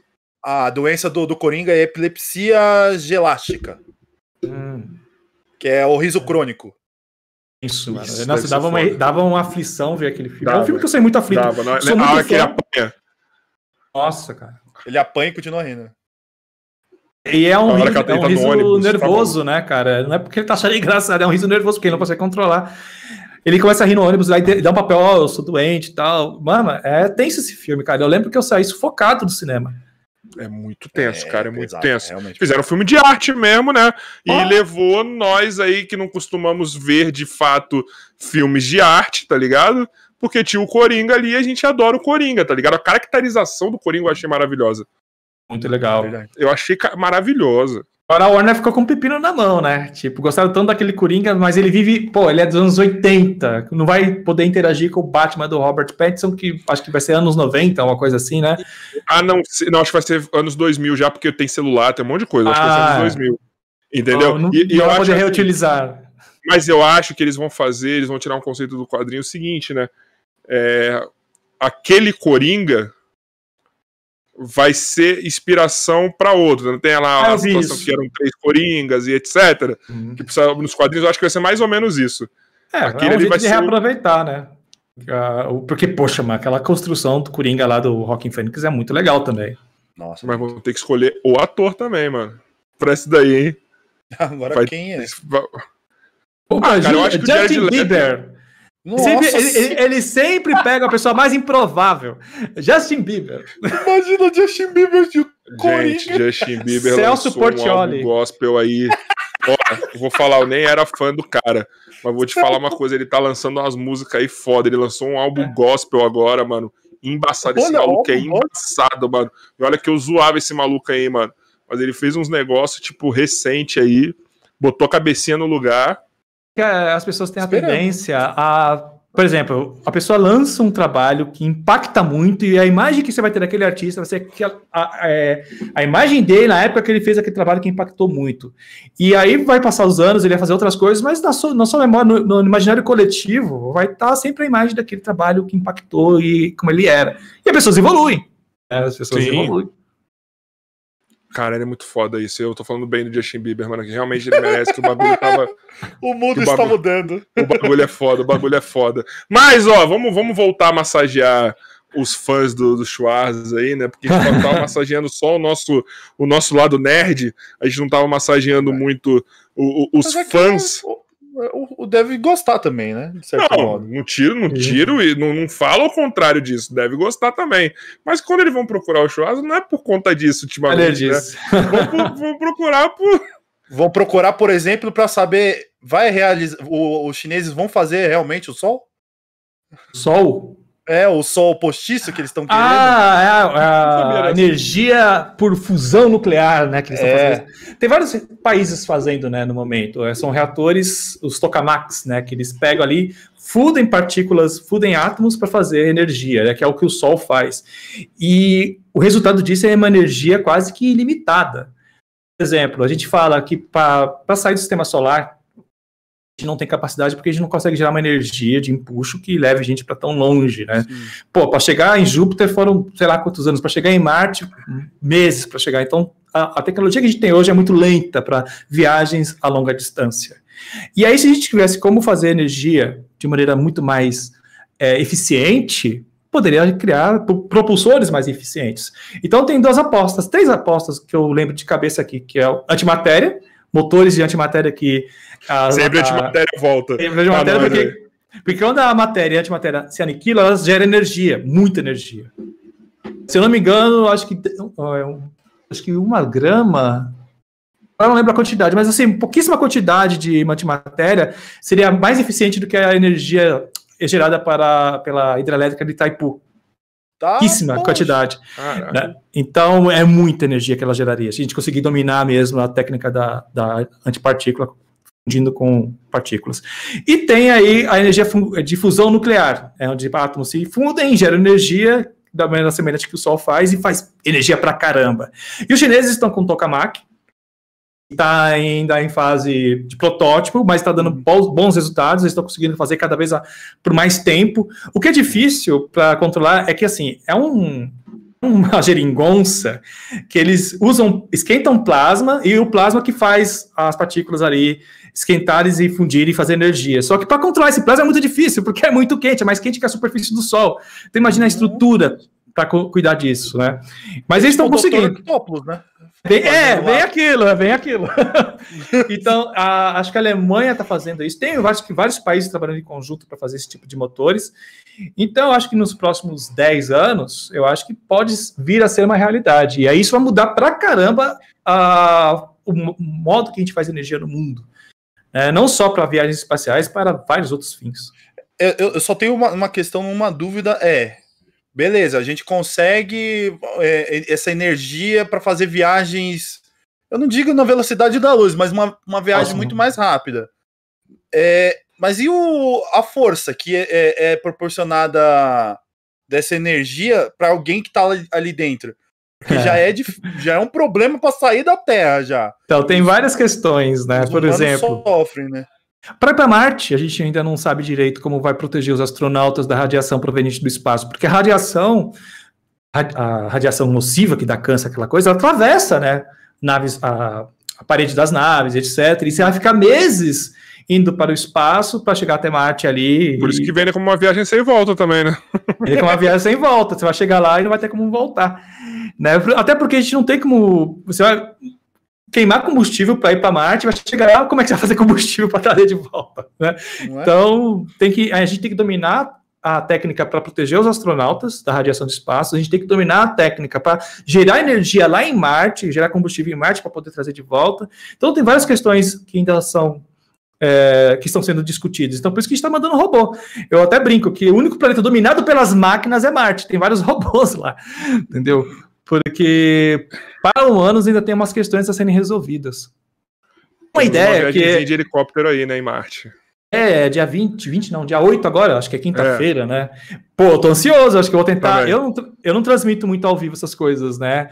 Deixa pra. Se precisar, precisar de um dublador para imitar o da Atena, falando do comandante Hamilton, pode, você pode me chamar, Precisando. fica à vontade, que eu, eu, eu, eu, sei imitar muito bem. Precisando de alguém aí pra, pra que manja dessas paradas, é só chamar Emerson Joy, nosso diretor, que dá uma ajuda aí pra você fazer, ó, uma transmissão GG, ó.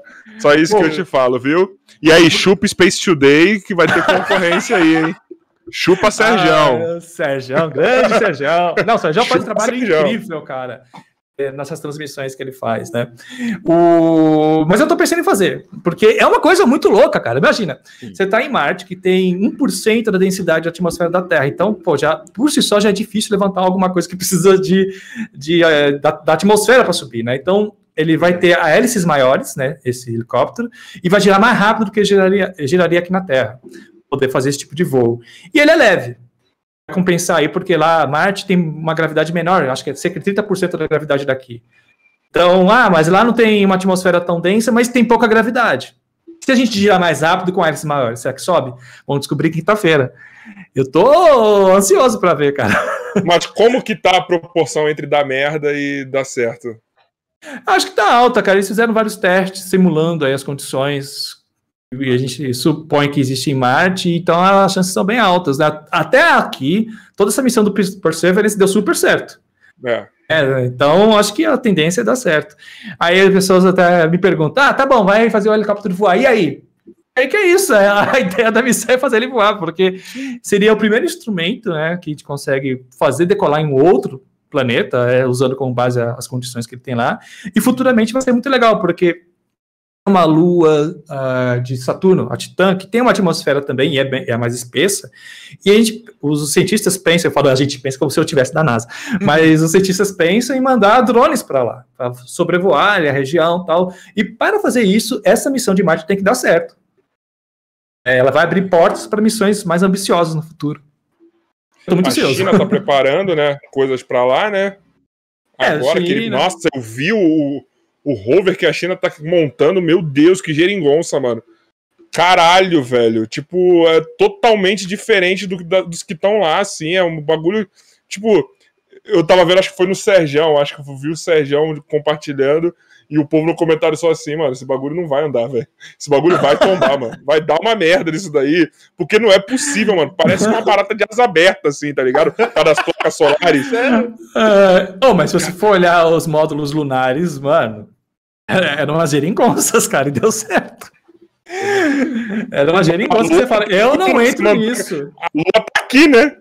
A lua tá aqui, né? Tá ligado? Marte tá lá. Você vai deslocar o bagulho até Marte pra dar errado. É foda, mano. É investimento de bilhões, né? Se der errado, poxa vida. Poxa vida. E não só de dinheiro, anos, né? Se eu não me engano, o Perseverance, eu acho que são 10 anos aí trabalhando para dar certo como tem dado. Então é trabalho de uma vida.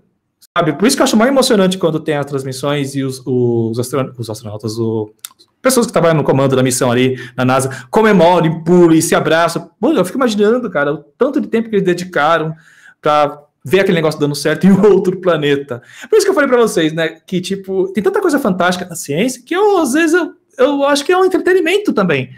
Entendeu? Depende da forma que você traz, transforma, de, que você tra comunica essa ciência, né? Se você comunicar com empolgação, que nem o Sérgio, o Sérgio é muito especialista, o cara chora, cara, quando ele está transmitindo a, a, a, os lançamentos de foguetes. Ele é um ser humano especial, esse cara, né, mano?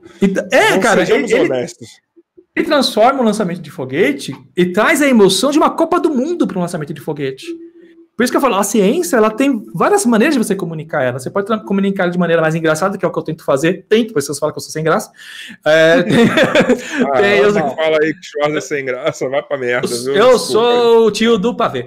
E o Ih, é ótimo, maravilhoso. É isso, é isso. Maravilhoso. Eu também sou. Eu também Mano, sou. eu lembro que eu tava série no... mora em nós. eu lembro que eu tava num evento de, de, ciência do YouTube, tava eu, Pirula e mais outras pessoas que fazem divulgação. E eu, o Pirula. O Pirula é o cara que, ó, ia render. E eu, o Pirula, tem uma idade meio parecida, né? Ela é entre os 30 e 40 anos. A gente tá fazendo um monte de piada de pavê, cara. E tinha um cara com a gente que tava rindo nada, assim, tipo. Sabe? E a gente, a gente se rachando, ah, sabe? Porque a gente é dois tiozão que ri de coisa que ninguém ri mais, cara.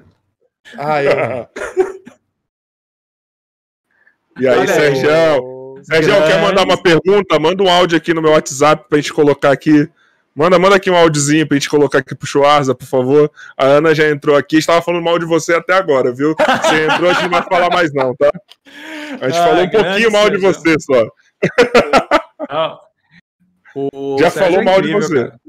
Eu falei pra chupar, mandei chupar mesmo porque o Chuasa vai transmitir também e você tá ferrado. Não, quando eu, eu vi ele transmitindo, acho que foi o. Não, acho que foi quando o Perseverance pousou lá em Marte. Ele emocionado, chorando, eu falei, mano, é isso, sabe? Você consegue transformar a ciência, trazer a emoção de uma, de uma final de Copa do Mundo. É isso que é a comunicação científica eficiente, sabe? Quando você consegue transformar em entretenimento. Sim. Né? Quando a pessoa não consegue, fica lá, então, aqui tá o buraco negro, aqui tem um cálculo e não sei o que. Mano, a pessoa vai fechar o seu vídeo, cara. O legítimo professor chato da escola. É, o Bigman zoava com isso, né? Que tinha o Chatov, Chatovsky, acho que era uma coisa. É, é, isso mesmo, é isso mesmo. É, isso mesmo. que era o cientista, a imagem preto e branco, para mostrar que era uma coisa bem antiga. O livro ele fechava assim, a poeira, assim, ele ia zoando com esses E o Bigman não, era um cara super descolado, piadista. Eu conheci o Bigman, cara.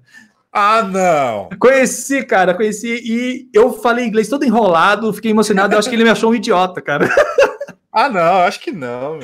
Eu cheguei, ah, que eu detei, mano, óbvio, Ó, clã brasileiro, que ele gosta pra caramba. Pô, foi emocionante, cara. O cara mudou minha vida. Eu, eu, eu, faço o que eu faço hoje em parte por conta dele. Então, quando eu não, cheguei... olha o que o Castanhari tá fazendo. O Castanhari fez um um, um serial na Netflix aí, cara. Muito legal, cara. Que é, é o mundo é, de Bigman. E ainda tem o cara que. Uma, ó, Gente, você que é amigo de Guilherme Briggs, por favor, Nossa. fala da gente pra ele. Maluco, qualquer coisa que ele tá, ele me emociona. E ele botar Muito. o Guilherme Briggs dublando um bagulho ali, mano. Aí Ele, é ele é o sacanagem. robô, né, né? mano? Ele é o robozinho Robô. lá que conta a história. Aí é Nossa, sacanagem, né? Ele já faz um conteúdo foda e ainda bota o Guilherme Briggs pra dublar o robô, é sacanagem, né?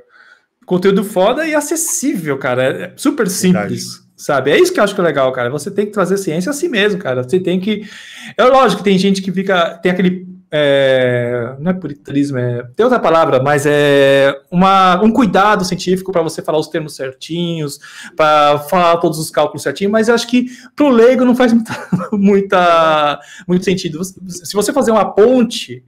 É, tira alguma, alguma coisa ali que eu sei que para o acadêmico vai fazer falta, mas para o leigo, se você conseguir abreviar e fazer uma síntese daquela ideia, mano, ela vai poder contar isso no recreio da escola, vai poder contar isso para a família na mesa de jantar. É isso que eu faço. Eu até falo nos meus vídeos, né? Cara, eu tô ensinando ciência aqui para você chegar na- nas festinhas ou, na- ou no barzinho e comentar com seus amigos. Sabe? Eu tento fazer- tanto é que eu tento fazer uma mesa, é, um- uma comunicação como se fosse mesa de bar, né? Eu uso muito, eu uso muita brincadeira, muita piada, muitas coisas que eu É falaria. o que a gente quer fazer aqui também, de certo modo.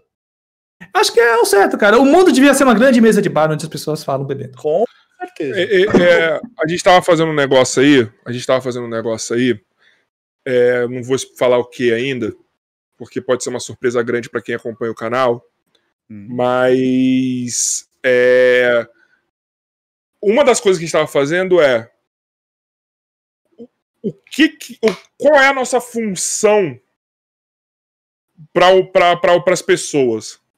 O, o que, que a gente quer levar de benefício para as pessoas? O podcast ou as pessoas que têm a descontração para falar, para conversar, elas só querem uma coisa: que as pessoas conversem. Se você dificulta a conversa, se você se comporta como um Bial, e não tô falando mal do Bial, mas ele é um cara extremamente culto, tá ligado? E, tipo, deve ser Te intimida. te intimida, entendeu? Tudo bem, o É também era, não intimidava, vai. Mas o Joe é um gênio, ele não tá numa outra caixa. Mas o Bial é um cara extremamente inteligente, entendeu? Tinha que ser do basquete, né? Então, é. ele é um cara extremamente inteligente que, assim, até as sacadas de humor dele tem um time diferente do restante dos seres humanos. Então, o podcast e as, e as pessoas que- que estão fazendo conteúdo mais descontraídos, a gente só quer uma coisa, fazer com que as pessoas conversem. É uma mudança cultural que a gente quer fazer e vai fazer. Tudo isso que está acontecendo desde o ano passado, de podcast, de, de pessoas largando o seu terninho, colocando uma regata e um chinelão para gravar, é tudo pela conversa, pelo diálogo, para transformar a linguagem mais universal da parada. É isso que a gente tá fazendo, todos nós. Você, Serjão, tá ligado? Ana, Ned, mano, um monte de gente. É, vocês são. ah, Todos nós estamos fazendo o quê? Estamos levando puta conhecimento de uma forma tranquila e vai, conversa. Vamos conversar. É isso. É transformando, muito o, transformando o formal em informal. Ah, mas é essa ideia. E eu acho muito legal que ultimamente eu tenho visto muita gente da academia indo para esse lado, né? Fazendo vídeos e tentando descomplicar. Então, tem, eu vejo uma vontade da academia em descomplicar e tentar trazer o leigo para a ciência, né? Porque antigamente tem uma coisa que as pessoas falam muito que é o, a, torre, a torre de marfim na academia, né? Que tipo, tem gente da academia que acha que alguns assuntos são muito complexos e não devem ser levados para a população, porque tem que ficar lá na academia mesmo, né? E é aquela coisa que eu falei agora há pouco, tipo, mano, se você estudou uma coisa e não consegue simplificar, então você não aprendeu, volta lá e estuda de novo. Entendeu? Verdade. Mas tem gente da academia que tem essa resistência, que critica quem faz divulgação científica. Eu tenho, eu tenho amigos astrônomos que são criticados porque eles fazem divulgação científica, porque eles acham que é perda de tempo, que quer aparecer, ah, você é vaidoso. E não é, a pessoa quer formar novos cientistas. O novo cientista é aquela pessoa que, após assistir um conteúdo, fica com perguntas e quer buscar respostas, e quer pesquisar e quer aprender mais. E sem alguém que faça a divulgação de, uma, de um jeito acessível, esses, esses novos cientistas não vão aparecer. Não mesmo. Não mesmo. Até porque esses novos cientistas provavelmente não são os caras que querem ficar engomadinho, né? São pessoas que Ah. querem levar, que querem falar de outra forma, mano. Mas Atingir é, a cara. massa. Não ouvi, cortou pra mim. Que atingir a massa. Que atingir a massa. É uma coisa, a gente tá falando de novo do Sergião aí, ó. Mas é, falar uma coisa, é o que o Sergião falou aqui algumas vezes. Entendeu? A grande culpa de alguns de terraplanistas, dessas coisas, é, o, é, é, é os acadêmicos não saberem conversar. Exato. Entendeu? O pessoal da academia não saber conversar, tá lá no, no mundo deles, na redoma deles, querer pregar só para convertido. que eu tava falando agora há pouco. É, é, exatamente isso, cara, porque tem algumas perguntas que para alguém que é acadêmico, alguém que tem bastante conhecimento, ele acha tola. Eu não vou perder meu tempo respondendo uma coisa que é óbvia. Óbvia para você. Às vezes eu faço vídeos onde eu explico, geralmente quando eu vou falar de algum, algum objeto, eu tento explicar ele resumidamente para quem está chegando agora no canal e não conhece aquele objeto. E sempre aparece alguém nos comentários falando assim: pô, mas a gente já sabe disso, perdeu tempo, perdeu um minuto do vídeo explicando isso. Eu falei, você sabe isso. Boa parte das pessoas que estão aqui, não. Então, gente, tem gente que tem essa coisa, tipo, ah, mano, isso é óbvio, porque a forma da Terra, porra, mano, ah, pelo amor de Deus, tá tirando com a minha cara. Eu fiz anos de faculdade para te explicar isso, coisa que cientistas lá séculos atrás já explicaram. Não, aí nessa ele perde. Aí o, o cara vai falar assim, ou o cara não sabe, ou ele foi constrangido pra minha pergunta, ou ele tá escondendo alguma coisa, sabe? E ele vai buscar informações em outros lugares onde as pessoas são mais simpáticas à dúvida dele. Não, vem aqui, eu vou te acolher. Ah, a Terra é plana. Ah, você me perguntou, é. me respondeu. Não, ontem os caras aqui do Conhecimento da Humanidade falaram uma coisa muito legal, mano. É realmente isso aí. Tipo assim, e, e, às vezes o cara nem é terraplanista. O cara nem acredita naquilo. Mas ele uhum. achou um ambiente que ele pode falar acolhido. certas coisas que ele vai ser acolhido, vai ser ouvido. Ponto. É, que, é um clube de rejeitados, vamos dizer assim. É, então existe. Acho que existe uma certa arrogância parte de algumas pessoas que falam de ciência e isso acaba afastando o público ou criando uma imagem negativa, né? Então, pessoas que nem o Serjão, outros Pirula, que tem um jeito mais despojado de falar e brinca e tal, e mostra que cientista não é aquele cara de avental branco que fica enclausurado dentro de uma salinha com um tubo de ensaio na mão, né? que são pessoas como ela, que ela pode se identificar. É importante isso. Você, não, a é- audiência tem uma identificação com o divulgador e vê que não é um bicho de sete cabeças falar de ciência. Tipo, eu cientista. É, é, é, humanizar. É humanizar. Tá ligado? Você é humano, a galera olha para você, cara, é uma coisa que eu sempre falo. Ah, mano, ó, Sérgio, eu não tô te chupando, não, mas é verdade, porque eu sempre falo, mesmo sem você tá aqui. Ele tá, ele tá assistindo desde o começo, hein? É, quando ah, eu conheci, quando eu conheci, eu falei, mano, eu quero conversar com esse cara, mano. O maluco deve ser gente boa pra caralho. Mesma coisa você, Schwarza. Mano, Legal. eu falei, caralho, eu preciso trocar ideia. Com a Ana foi a mesma coisa. Eu falei, Ana, eu não acredito que você aceitou, mano. Mano, que eu, eu, olhei você lá muito louca no flow, falei, mano, eu quero trocar ideia com essa mina. Essa mina deve ser firmeza demais, mano. Tá ligado? Que mina gente boa. E não dá outra de dar risada aqui todo dia. Eu, eu, eu as moleque, mano. Tipo, eu falei, gente, eu, eu olho o conteúdo e falo, cara, eu quero trocar.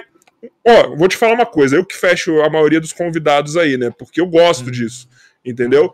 E, e, um dos motivos é, eu tô vendo um podcast, eu tô vendo conteúdo, se eu penso assim, gente, eu quero conversar com esse, com esse cara, com essa, com essa mina. O, o, o sentimento Seu critério. Não é pelo conteúdo. Eu falo, caralho, eu quero conversar. Deve ser muito foda. Vou atrás.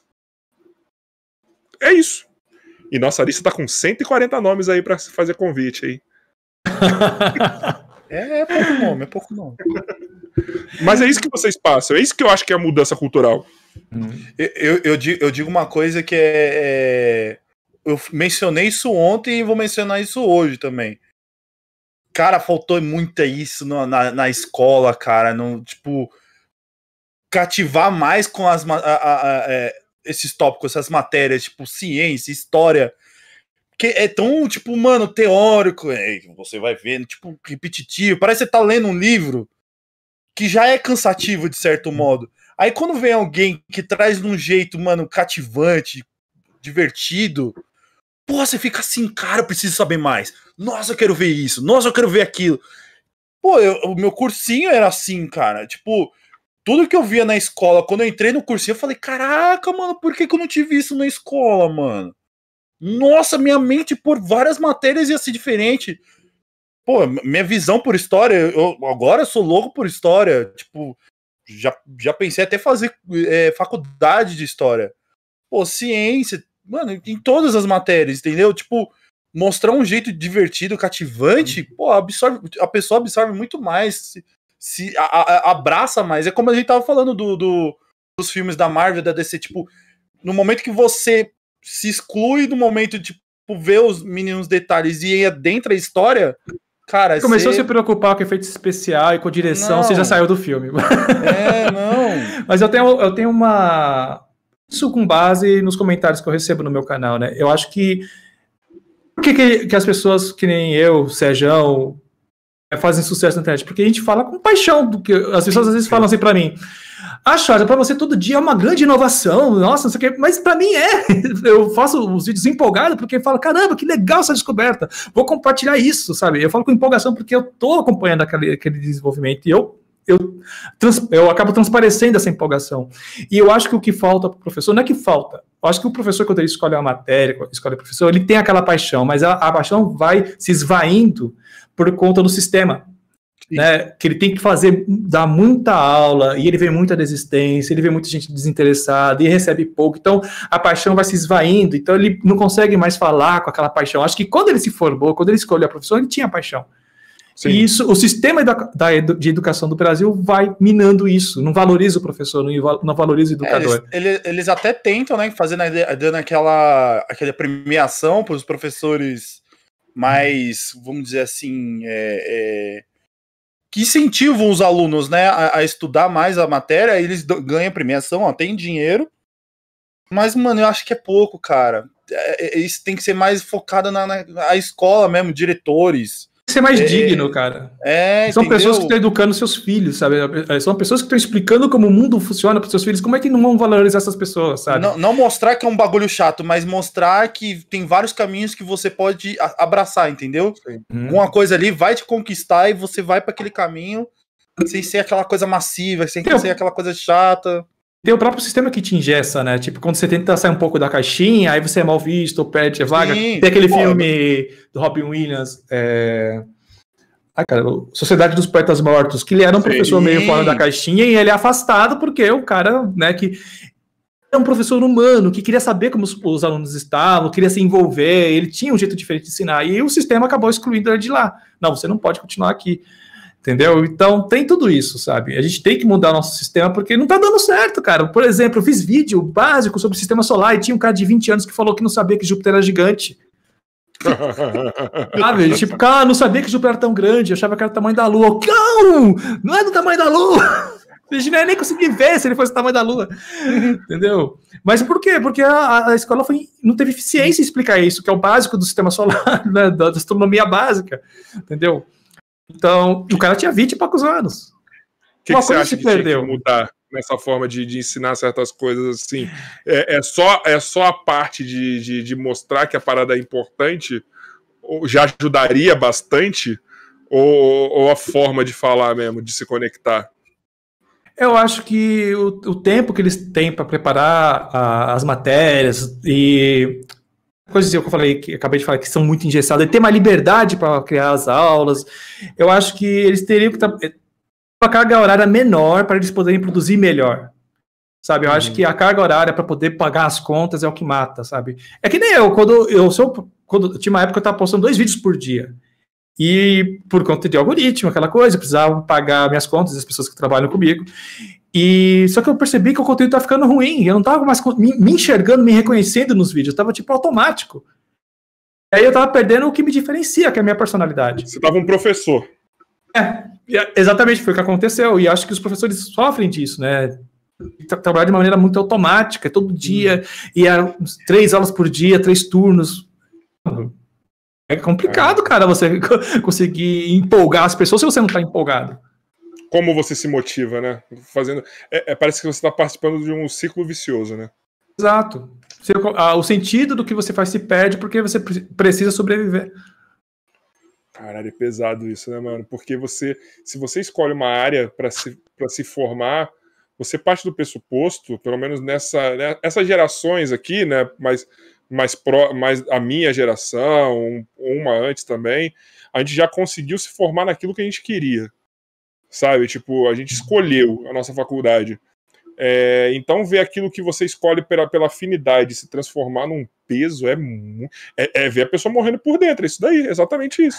Eu não- acho que eu não comentei que na época que eu tinha um canal de games, eu trabalhava com quadrinhos. Eu gosto muito de quadrinhos, né? E eu trabalhava pintando HQ. Nossa, que legal. Era um sonho da minha infância trabalhar com HQ e tal. Lógico, não era bem o que eu queria, não era um Batman, um Superman, mas era HQs erótica. Mas era HQ, de como você tá falando. Ah, é? É verdade! Você tinha falado! Porra, você trou... Porra! Olha, É. tem que Você pintava umas pirocas? Dava umas pirocas, cara. O dia inteiro pintando piroca. E... Era um serviço difícil, mas alguém tinha que fazê-lo. Alguém tinha com a piroca na mão, pintando ela, né?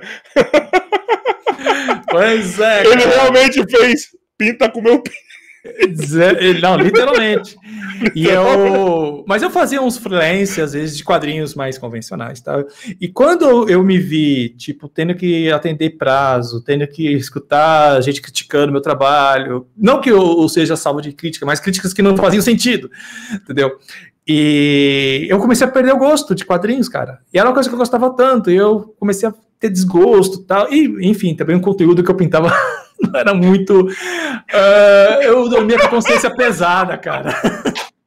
Eu dormia com a consciência pesada. E não porque eu sou, sou puritano, qualquer coisa do tipo, não, cara. Porque, tipo, mano, o cara, o cara que me passava esse trabalho tinha umas ideias malucas, mano. Tipo, alienígena. Alienígena. tortura.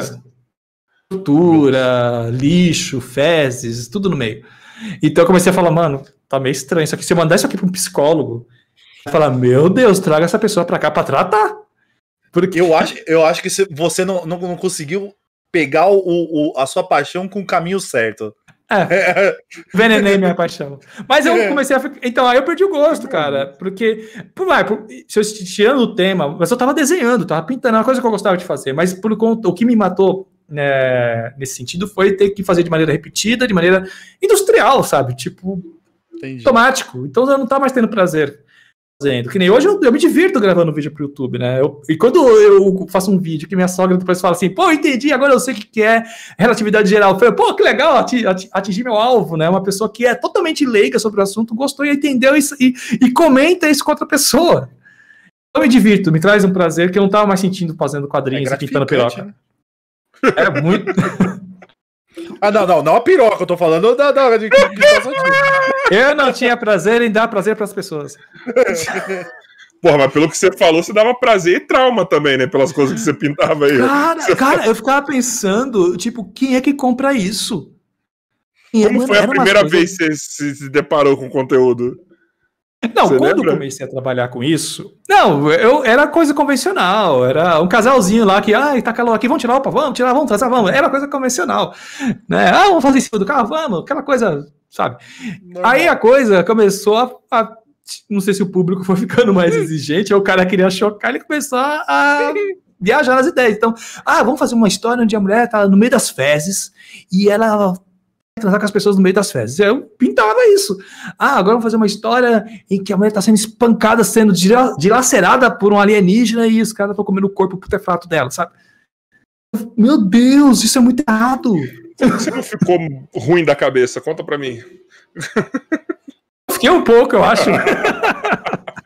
Tá maluco, cara. Que absurdo. Mas não, aí chegou um momento que eu não queria mais, cara. E tanto é que eu lembro que quando. Acho que eu cheguei até a comentar no Twitter isso, que, tipo, quando o canal começou a me dar uma renda limite, que eu conseguisse pagar as minhas contas e não precisasse mais dos quadrinhos, eu não pensei duas vezes e larguei. Eu tava tendo, assim, limite, não tinha coisa assim, ah, vou comprar um videogame, não sobrava, era para pagar as contas. Mas quando eu consegui fazer isso, cara, eu larguei porque já não tá me trazendo. Dar, um, dar uma indicação pro chat aí. Vocês quiserem ver um conteúdo tranquilo, pesquisa Two Girls One Couple, tá? Que é um conteúdo mais tranquilo, é só Nossa! você procurar. E aí você vai ver um conteúdo. Primórdios da internet. né? É um conteúdo tranquilo. Da época que a internet funcionava a manivela. É um né? pornô clássico, assim, tá? Então podem ver, tá? Isso daí não vai trazer nenhum trauma pra vocês, tá bom? E Ai, procura ai. também Alabama Hot Pocket, tá? Não, não, não. Esse eu não conheço. e- Procura não, procura não, procura não. Procura não, Jorge, procura não. É, é. Isso daí eu não vi, mas eu sei o que, que é. Tá? A galera, naquele post lá no Twitter, aí um monte de gente falou: Chosa, dá o link, manda o link. Eu falei: nem sei mais, cara, onde é que. Nem sei se ainda continua, se, se a PF, se a Polícia Federal não prendeu esse cara.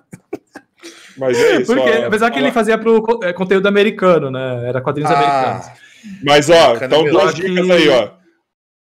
Two Girls One Couple. e Alabama Hot Pocket, tá? Procura lá que são conteúdos tranquilos para vocês verem, tá bom?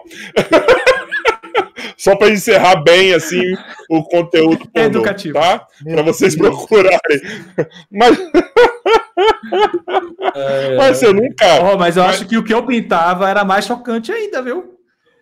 É, tinha umas coisas nesse nível. Cara, eu acho que mais que o Alabama Hot Pocket, eu, eu duvido. Ah, esse eu não sei, eu não posso falar porque eu não faço ideia do que, que é. Pô, ah, vou ter que falar, vai, foda-se. Não, não, não, não. Não, vou falar assim, vou falar bem, eu vou, vou, vou deixar. Vou, vou ver se ele, vou ver se ele consegue entender. O que, que é o Hot Pocket? Aqui. Hambúrguer. De micro-ondas. Tá. tá. Agora inverte o hambúrguer. Imagina o que, que seria a parte preta entre os lábios. Alguma coisa que tenha cor semelhante? Ai, meu Deus. Ai, meu Deus, acho que eu tô imaginando.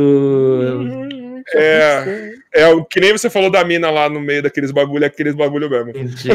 Mano, o que, que, que, acontece com essas pessoas? Sabe? Eu vi o Murilo Couto falando sobre isso, eu não. Ele deu, deu um quadro antigo aqui do canal, não lembro de quem, isso foi do Maurício Meirelles, que ele fala as categorias de alguns filmes pornô, ele conta esse. E ele fala direto sobre isso. Meu eu não tenho coragem de ver. Né, por isso que eu falo, todo mundo deveria passar com um psicólogo, mano, porque. Se o cara produzia isso, é porque tinha público. Alguém consome. É, com certeza. Alguém tem essa área. Meu Deus, cara. Mas enfim, aí eu parei e hoje vivo só. O único buraco que eu estudo. É o buraco frila, você chegou a fazer só frila no, nos que você curtia, no, no, é. em algumas coisas mais convencionais, você não conseguiu chegar a trabalhar de. de, de... Eu fiz testes para Marvel, fiz testes para DC, fiz várias coisas e não passei. Eles são muito criteriosos. Eu só, talvez só, não tinha... só uma dúvida: como é que você chegou a fazer. Como é que você conseguiu um teste com a Marvel? Só, só para tirar ah, um. Então, na época tinha umas agências que pegavam talentos brasileiros, né? E você mandava por meio dessas agências, né? Se você era contratado, acho que parte da sua, que você recebia ficava com eles e eles te agenciavam. Só que você tinha que passar, né, pelo crivo deles, né? Eles olhavam o teu traço, a sua cor lá que você fazia. Eu tentei como colorista e não passei. Não por talvez. Mas, é, muita mas gente. A galera, a galera fala muito bem, né? do, do dos quadrinistas brasileiros, dos ilustradores, dos. De Benes, né? é, tem o Edu Reis. É, mano, tem muito desenhista brasileiro. Vilela. Muito... Vilela, quadrinista de é? mão cheia. Rogério Vilela. Conheço ele, não sabia que ele, ele era é. quadrinista. Olha só. Então, tem muito brasileiro na área, né? E acho que lá nos Estados Unidos eu, a, a, impressão que eu tenho é que não é um, um, um trampo que é bem remunerado para eles. Então eles pegam muita gente de outros países, né? né? Porque eu vejo não só do Brasil, desde argentino, mexicano, europeu, vamos lá. E pra gente é um troféu, né? Pô, cara, é aquela coisa que você. É. Tá, tá, vendo esse post aqui atrás, meu filho? Fui eu que fiz. Nossa, Mentira, pega lá. Você consegue pegar lá pra gente ver de perto? Não, tô falando, eu falaria pra um filho meu. Assim, ah, porque... tá, eu achei que foi eu que fiz, já, caralho. Não, ali é o Jim Lee, mano. Ali é o Jim Lee. Caralho! Ô, Schwarza, o nosso diretor quase nunca nos fala algo aqui no, no, no, no, no nossos chats aqui. Ele falou uma coisa, ó. Falaram no chat sobre o livro dele. Livro? Nossa, ah! é verdade, mano. Ele tem livro. Um livro, tem dois Falaram livros. Sobre o seu né? livro. Taca na nossa cara. Taca na nossa cara. Tá ali os dois em pezinho. Seu livro. O Átomo Buraco Negro, que é um livro onde eu simplifico desde o átomo até objetos gigantescos, como buracos negros, né? É, é um tipo uma, um catálogo de objetos que vão desde o nível quântico às coisas que são tão grandes que dão até medo. E o livro mais recente é Onde Estaremos em 2200, que é uma projeção que eu fiz antes da pandemia. Eu ia, eu, eu ia chegar nessa pergunta para você, que eu queria saber muito o que, que você falou o que, que a gente ia ser em 2021. Pior que tem um capítulo que eu falo: ah, se não acontecer nada, tipo uma pandemia, vai acontecer certas coisas. Eu acho que deu um erro aí. É, né, mas eu cito, por exemplo, pesquisas relacionadas com é, antimatéria, é, energia proveniente da fusão nuclear. como- Quantas vezes foi dito aqui antimatéria? Tinha que contar quantas vezes teve. É, contador de antimatéria, colocar no canto, contador de antimatéria. Pra ver quantos durante. Eu acho que já foram uns 5 ou 6 já. É um assunto muito legal e divertido, né? Tem vilão É. da Marvel que mata as pessoas com raio de antimatéria. Eu acho muito legal isso. Pô, não é o Darkseid? Darkseid, Não, é, é- não é? Não, é, O é anti- antivida. Ah, Do antivida. Darkseid. É, foi mal. Antivida. Tem uma saga da DC que tem uma nuvem de antimatéria que tá destruindo Sim. o universo. Que é a. É a... Puta, esqueci, o nome da também. saga. É. Mil Terras, não sei o quê. Alguma mil... É uma coisa com vários mundos, né? Que é, o É, nome Crise da das saga. Infinitas Terras? Não. Isso, exatamente. Crise das Infinitas Terras. Que é isso É, mesmo. verdade, tem uma nuvem de antimatéria que tá destruindo as terras. É. E foi escrito em 87, 87, 86. Já se falava antimatéria naquela época, entendeu? De maneira de colocar na cultura pop. Tá, uma coisa muito interessante. Coloca no título desse podcast Antimatéria Podcast, porque só se falou nela. Mas enfim. Ô, Joy, eu- já tem. Antimatéria vai ser um corte, já sabemos disso. A antimatéria é divertida a partir do momento que a gente não encontra com ela. E aí, esse segundo livro que a gente lançou no ano passado, fa- é, eu faço um apanhado de tudo que foi a exploração espacial, contei do início da NASA, com do Amato, as missões espaciais da Apollo, missões espaciais dos, dos ônibus espaciais, chego nos dias atuais com o SpaceX, e aí é o projeto, né? O que, que os cientistas falam, né? Para onde a gente vai, como é que a gente vai fazer viagens interestelares, por exemplo, como é que vão, se será que vão conquistar Marte um dia? Então, é um apanhado de tudo isso daí e as projeções antes da pandemia. Elon Mas que Musk vale- é, é um santo ou anticristo? Ah, eu vou falar agora uma coisa polêmica aqui, né? Eu não sou muito fã do Elon Musk. eu gosto. Caralho, eu acho que isso é mais polêmico do que falar mal do, do Ultimato, que nem o Bumbo. Ah, vai bom, ainda mais pro meu público, né? Que meu público adora o Elon Musk, né? É que eu sou meio assim com bilionários, cara. Eu acho que bilionário tem apenas de um, de um PIB de um país inteiro, eu não acho isso, não me soa certo, sabe? Alguém ter na conta bancária o PIB de um país, sabe? Eu acho que não faz sentido pra mim. Agora, como realizador, eu acho ele um grande realizador. Um cara assim que, tipo, ele trouxe a empolgação de volta para a exploração espacial. Tem até amigos meus da academia que eu converso sobre o Elon Musk, sobre aquele carro que ele mandou para o espaço, né? Vocês devem Hum. lembrar. Maravilhoso, Uhum. perdão. Foi um espetáculo. Foi um espetáculo aquilo, né? E a última vez. dando mo- 800 e caralhadas de, de mortais com o carro. É o Né? infinito do GTA. É o bug infinito do GTA. Você bate em alguma montanha lá e você fica rodando, rodando, rodando, rodando. né? Pois é, pois é. Então, é, na época, é, alguns colegas, assim, né, pessoas da academia falaram, mano, eu acho isso um baita de um espetáculo besta, acho besteira. E eu pensei, não, eu não acho, porque a última vez que eu vi uma comoção enorme para ver um lançamento de um foguete era na época dos ônibus espaciais, e quando estavam com aquela- popularidade toda, Hum, parava a mídia para ver o lançamento, entendeu? E depois isso se perdeu, não se falou mais. E o Elon Musk trouxe de volta isso, sabe? As pessoas acompanharem lançamentos. Nossa, eu acho que na minha vida inteira, nos meus 40 anos, 41 anos, eu nunca vi se falarem tanto em lançamentos e tanto em, em aeroespacial. E eu acho que, em parte, é por conta do Elon Musk. Todo mundo sabe o que é uma Starship, praticamente. Exato, cara. Então, o cara, ele é um realizador, sabe? É um cara que, tipo, ah, vamos fazer e ponto. Agora, ele, como pessoa, tem minhas as coisas que eu não concordo, entendeu? Mas uh, pro tema que eu abordo, que é aeroespacial, é irrelevante, sabe? Eu acho que o cara é um baita de um realizador. O que, o que que você não concorda que ele. fa- Foi ele que falou na, na questão do. O ser humano já é, um- é- é- é simbiótico? Alguma coisa assim? Como é que é, mano? Acho que foi ele. Eu não lembro, mano, agora de cabeça. Tinha alguém que falou numa entrevista que, tipo, a gente já é meio que um ciborgue, vamos dizer assim, que a gente já utiliza muito Ah, de tecnologias pra. a gente pra- é tão conectado ao celular e outras É, coisas que se isso, isso tornou... Foi ele, não foi? Foi ele, foi ele sim. Foi É. porque ele tem um, ele tem um projeto, é, se eu não me engano, ele está colocando eletrodos no cérebro de macacos para tentar ler o pensamento deles e coisas assim, que futuramente vai ajudar pessoas que têm problemas cerebrais, né, para doenças neurológicas, Nossa, E aí- que coisa, Planeta dos Macacos, me bateu na cabeça agora.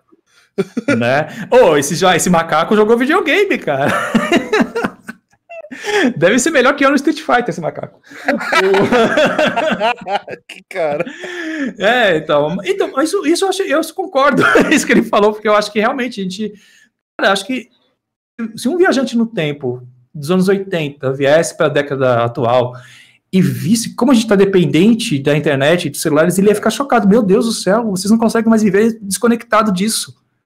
É, é, é, isso é um problema sério até, mano. Eu tenho. Eu mesmo tenho amigos que não largam o celular, cara. A gente tá, tipo, mano, na mesa, batendo maior papo. E, tipo, ele tirando foto do, do prato dele. Eu falei, velho, pra que isso aí? Cara, o pessoal vai no show. Gente, mas por outro lado também, imagina sem celular na pandemia. É. Sim, né? Porra. Mas aí Aplicativos- você tá sozinho, né, mano? Então, Então, imagina assim. Uma coisa é convivência, outra coisa é você so- sozinho ali com. É, o que eu penso assim sobre a, a, a conexão entre as pessoas é que tipo é inevitável, né? Os seres humanos Sim. precisam se comunicar e os meios para se comunicar vão apri- aprimorando. Só que eu, eu acho que tipo que nem o Instagram, eu acho que é uma rede social que ela, se- ela- o foco da, da plataforma é nociva. Por quê? Porque ele, o que que é a, a proposta do Instagram? É você compartilhar o melhor de você, o melhor da sua vida, o melhor das coisas. E você nem sempre está vivendo o seu melhor. Então você É. inventa o melhor, você inventa situações são a sua realidade naquele momento, mas porque a plataforma compartilha e viraliza só conteúdo assim. Então, eu tô lá no Instagram e abro a, a rede social e vejo alguém lá postando que tá viajando, que tá super bem, e eu tô mal e eu não tô fazendo nada, eu me sinto mal. Então, a- eu acho o perigo da, dessa comunicação toda é a, a proposta das redes sociais e como elas atingem. Tipo, por exemplo, tá tendo a coisa toda do Covid, né?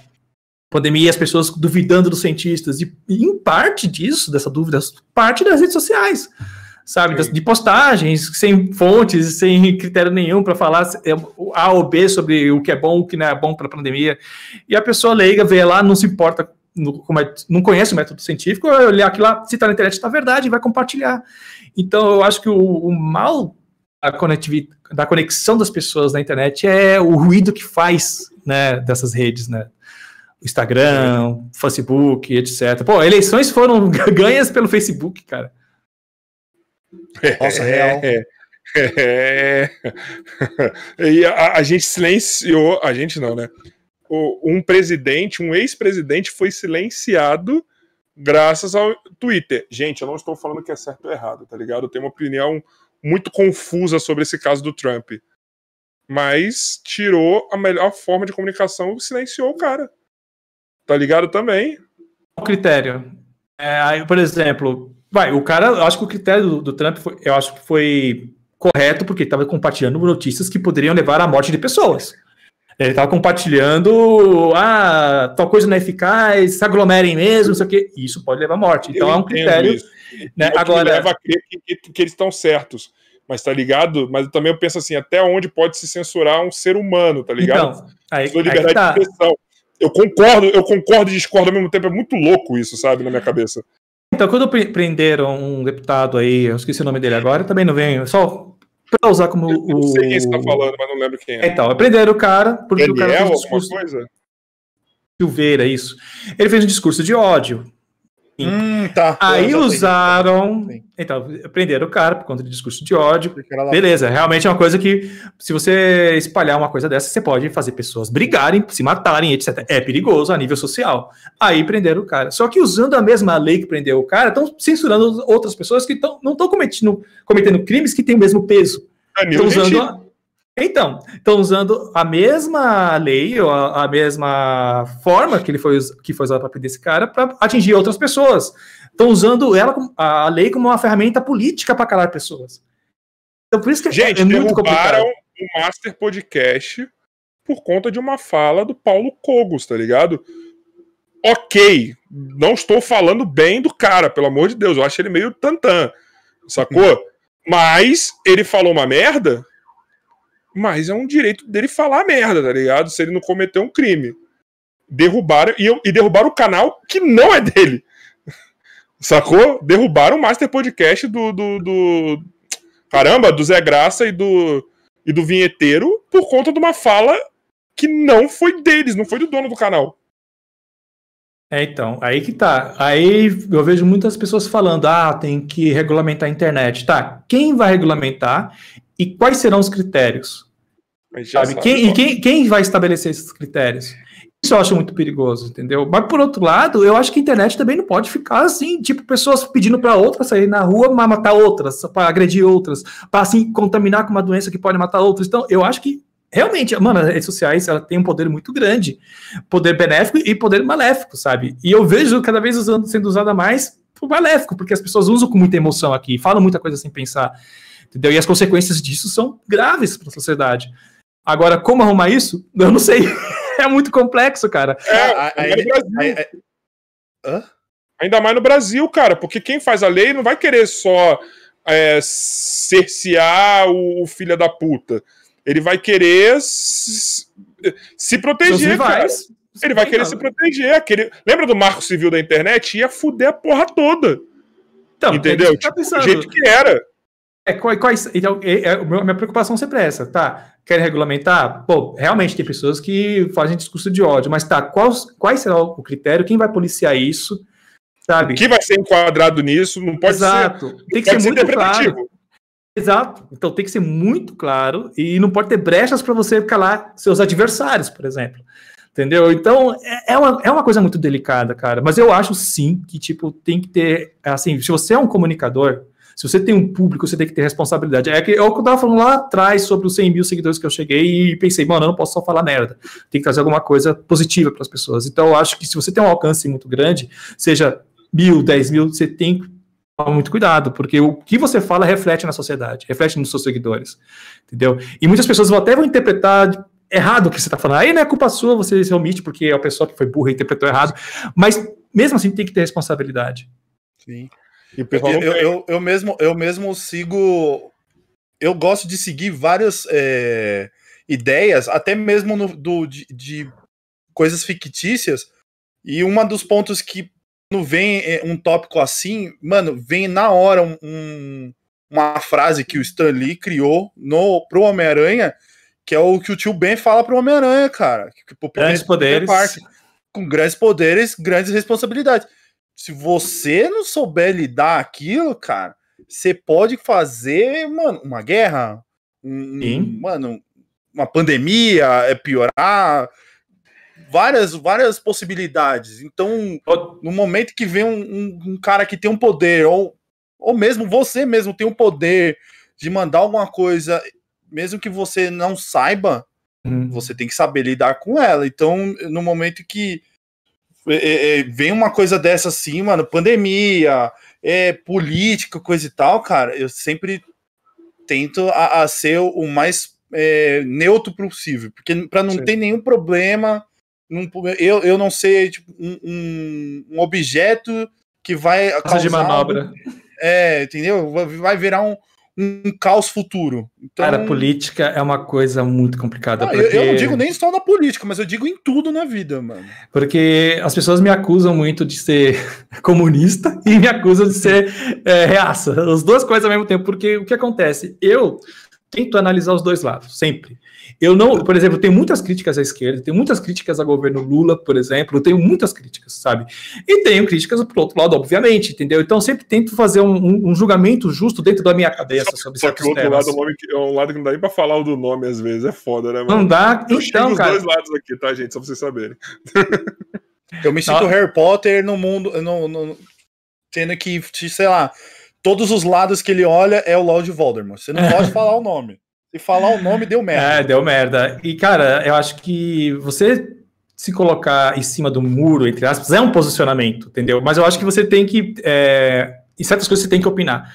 Por exemplo, no lance do. Vamos falar aqui sobre pequenas ações que refletem na sociedade. O Trump, ele sempre criticava o uso de máscaras. Ele aparecia em eventos sem máscaras tal. Aí uma reportagem, agora não vou lembrar onde é que eu vi, mas é uma reportagem lá dos Estados Unidos, foi na Califórnia, entrevistou pessoas na praia que estavam sem máscaras e perguntaram pra, para elas, né? Ah, está vendo que está tendo aumento de casos, está morrendo 4 mil pessoas por dia naquela época nos Estados Unidos. Você não se preocupa em colocar máscara? Aí o cara falou: Ah, mas acho que não é, tem tanta necessidade, porque o, o, presidente, que é o cara que comanda, não usa, por que, que eu vou usar? Aí esse é um ponto, né? O que o presidente faz reflete nas pessoas que ele comanda. Aí teve a, a eleição do Biden, né? E na época, o gráfico que mostrava o avanço da Covid estava subindo. Quando chegou em janeiro, que começou a ter um, uma outro marketing relacionado ao uso de máscaras, distanciamento, e começou a ter uma aceleração do, da vacinação das pessoas, o gráfico que estava subindo começou a descer. Então, o que um líder, o que um influenciador, o que uma pessoa que tem lá os seus seguidores fala, tem peso e, e vai ter impacto na vida das pessoas. Eu vi um vídeo recente do, do Gaveta, grande Gaveta, eu admiro pra caramba o trabalho dele. Porra, eu também. Cara. também. Ó, só um contexto. Outro basquete aí, tamo junto, Gaveta. Ah, é? Olha só. Ah, tudo ele é basquete alto... agora, mano? O Gaveta é, cara. O Gaveta, é... tanto é que quando ele fez a bariátrica, uma das coisas que ele falava, porque ele queria fazer a bariátrica, porque ele queria jogar. voltar a jogar, mano. Ele jogava é no tênis e tal, ele chegou a jogar mesmo, categoria de base. Mano, se vocês verem os caras foda da internet ou do mundo. Tudo basqueteiro. Tudo basqueteiro. Jovem. Nerd era basqueteiro também? Não, Jovem Nerd não, né? O, não, ué, você falou todo mundo, ora? Ó, Vinha Bastos. Mas o. Agra. Gaveta. Jogava, eu jogava de maneira amadora. Eu joguei o... profissionalmente.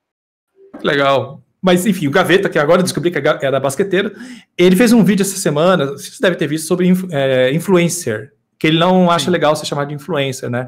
Talvez realmente seja hoje pejorativo, sabe? É uma coisa que tenha perdido seu, seu sentido por decorrer do, do, tempo, né? Da forma que as pessoas começaram a vender a ideia do influencer. Mas eu discordo do ponto que é quem tá aqui influencia mesmo, sabe? A gente é influencer. Mano, o que a gente faz, por exemplo, o a gente falou do Sérgio Sacani, quando ele faz um vídeo super empolgado do lançamento, ele chora, ele vai influenciar a pessoa, mano. Ele vai influenciar alguém gostar daquilo. Vocês influenciaram as pessoas a conversar e discutir ideias, estarem aqui no podcast batendo papo, sabe? Vocês estimulam a comunicação. Então não, não tem como negar, cara. Quem tá aqui é influenciador, sabe? Influencia as pessoas. Então, volto a dizer, o que a gente faz impacta a gente tem que ter responsabilidade do que a gente fala e diz e faz. Quando, a partir do momento que tem várias pessoas te olhando. Exato. Ó, pessoal, é o seguinte, ó, nós estamos com duas horas e pouquinho aqui. Eu vou Louco, é, bicho. Sempre, não, sempre nesse horáriozinho aí, eu proponho a gente fazer uma pausinha para poder ir no banheiro, encher as garrafinhas tal. E também para o seguinte, para vocês mandarem superchat, tá? Vocês querem fazer pergunta aí? Manda cincão pra gente fazer, para fazer aqui pro Chuasa, para fazer pra gente. Mano, cincão não é nada, tá? Cincão não é nada, é cincão aí no superchat. Nem misto quente tá você compra mais. Ou, ou se não, manda um pix também, manda pergunta lá no Insta, manda o arroba de vocês no, no no Pix. Fala a perguntinha, a gente vai dar uma pausinha aí de um, dois minutinhos, só pra gente ir no banheiro. A gente vai ficar com a tela aqui, só que vai ficar sem som, tá? E aí faz aí só pra gente dar uma pausinha aqui, porque as costas doem, a bexiga está cheia, e é isso aí, tá? Beleza? É depois do reclame dos Pripri, meu, olha aí. olha aí. O nosso diretor Emerson Joy falando uma palavra de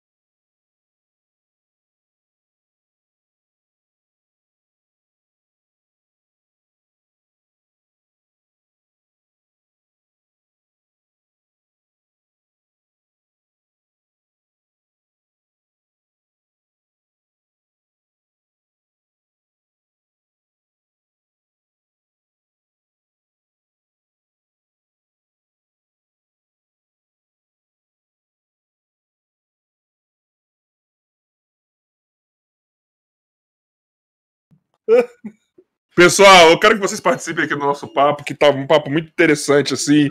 É, o Schwarza falou uns negócios pra gente, assim, que abriu nossa mente. Estamos falando de Galvão Bueno aqui, tá? O pensador. Estamos de volta. O pensador do Vou- vou- Vou século. virar o Galvão, peraí, peraí. Peraí, Eu quero saber o que, que ele vai fazer pra virar o Galvão Bueno. Mecanismo certo pra imitar o Galvão. Ah! Com certeza. Agora que eu tenho que colocar o fone, senão eu não ouço vocês também. Ah, meu Deus, da Rede Globo, estamos de volta, definitivo. É, depois eu vou conversar com você, você. Você que tá aí no Superchat. É, amigo, hoje o papo é haja coração, amigo. É, É teste pra cardíaco. é meu, brincadeira. Pra ser, peraí, você pra, meteu- pra Você meteu o astronauta, Galvão é você meteu o Faustão. É, meu, brincadeira. Eu É. e. Imagina Eita, essa- Exatamente. Oito pra Imagina emoção, essa bicho. cabine. Oito pra emoção. Não, eu quero essa Copa com essa cabine. Galvão Bueno narrando e Faustão comentando. De repórter de campo, mas o, o Faustão era repórter É, de o campo. Faustão já é. Era, era na Band? Na Band? Repórter de Era, campo. né? Ele era. Ou Imagina se ele Ele tá sai tendo. da Globo agora, do Domingão do Faustão pra voltar a ser repórter de campo, só porque ele queria, assim. É, Que era o grande amor da vida dele. É minha vontade, meu. Bri, é, Imagina o plot desses daí. É. Ai, eu não consigo imaginar o mundo sem o Faustão ainda, cara. Ainda... Eu uso, mano, eu uso os gírias do Faustão nos meus vídeos. A eu gente risada, aqui, né? esse É podcast- É tudo datado. Esse podcast aqui. Pups, a gente tinha essa mania hum, antes. Que do nada alguém tava falando, gente, eita, exatamente, bicho. Eita. Ô, louco, bicho. E passa aí dessa conversa, meu. É, chamou o bombeiro. Brincadeira. Exatamente. Eita, bicho. Eita. Ai, A gente fez um ai. arquivo confidencial esses dias aí, foi legal também Putz, maravilhoso. Mas aí tenho que pegar o microfone ali pra fazer o arquivo confidencial. Sabe o que eu acho legal do Faustão, cara? O Faustão é um cara que, quando ele tá saco cheio, ele transparece. Ele vai entrevistar alguém que não é interessante, ele, mano, ele chuta o balde, cara. Ele não tá nem aí, sabe? Porque ele já tá num nível. Tem, ó, tem caras que estão num nível do me processa, sabe? Tipo, Silvio Santos, Faustão, que não estão nem aí, fala o que vem na cabeça. Porque Foda-se, é cancelável. É incancelável. Cancelável. Aí o Faustão, cara, ele, quando tá fazendo uma entrevista assim, ele meio que a- responde pela pessoa, ou é curto e grosso pra pessoa ir embora logo. Vocês acham que eles, você acha que eles ficam nisso daqui? Vocês Ah, acham que eles ficam? Não ter nem sabendo. tem um episódio que é maravilhoso do Faustão, é antigo já. Eu acho que foi o, o, o máximo de tipo, mano, foda-se pra todo mundo, eu vou fazer o que eu quero. Ele saiu do estúdio onde ele tava gravando, ele foi lá pro central onde que o pessoal é, faz a, a distribuição de câmeras, coisa e tal. E ele, é, meu, brincadeira, estamos aqui pra você ver como é que os caras trabalham, meu. Olha aqui, você aperta esse botão aqui, Fica tudo preto, minha senhora. É, vai ter que trocar a TV. É.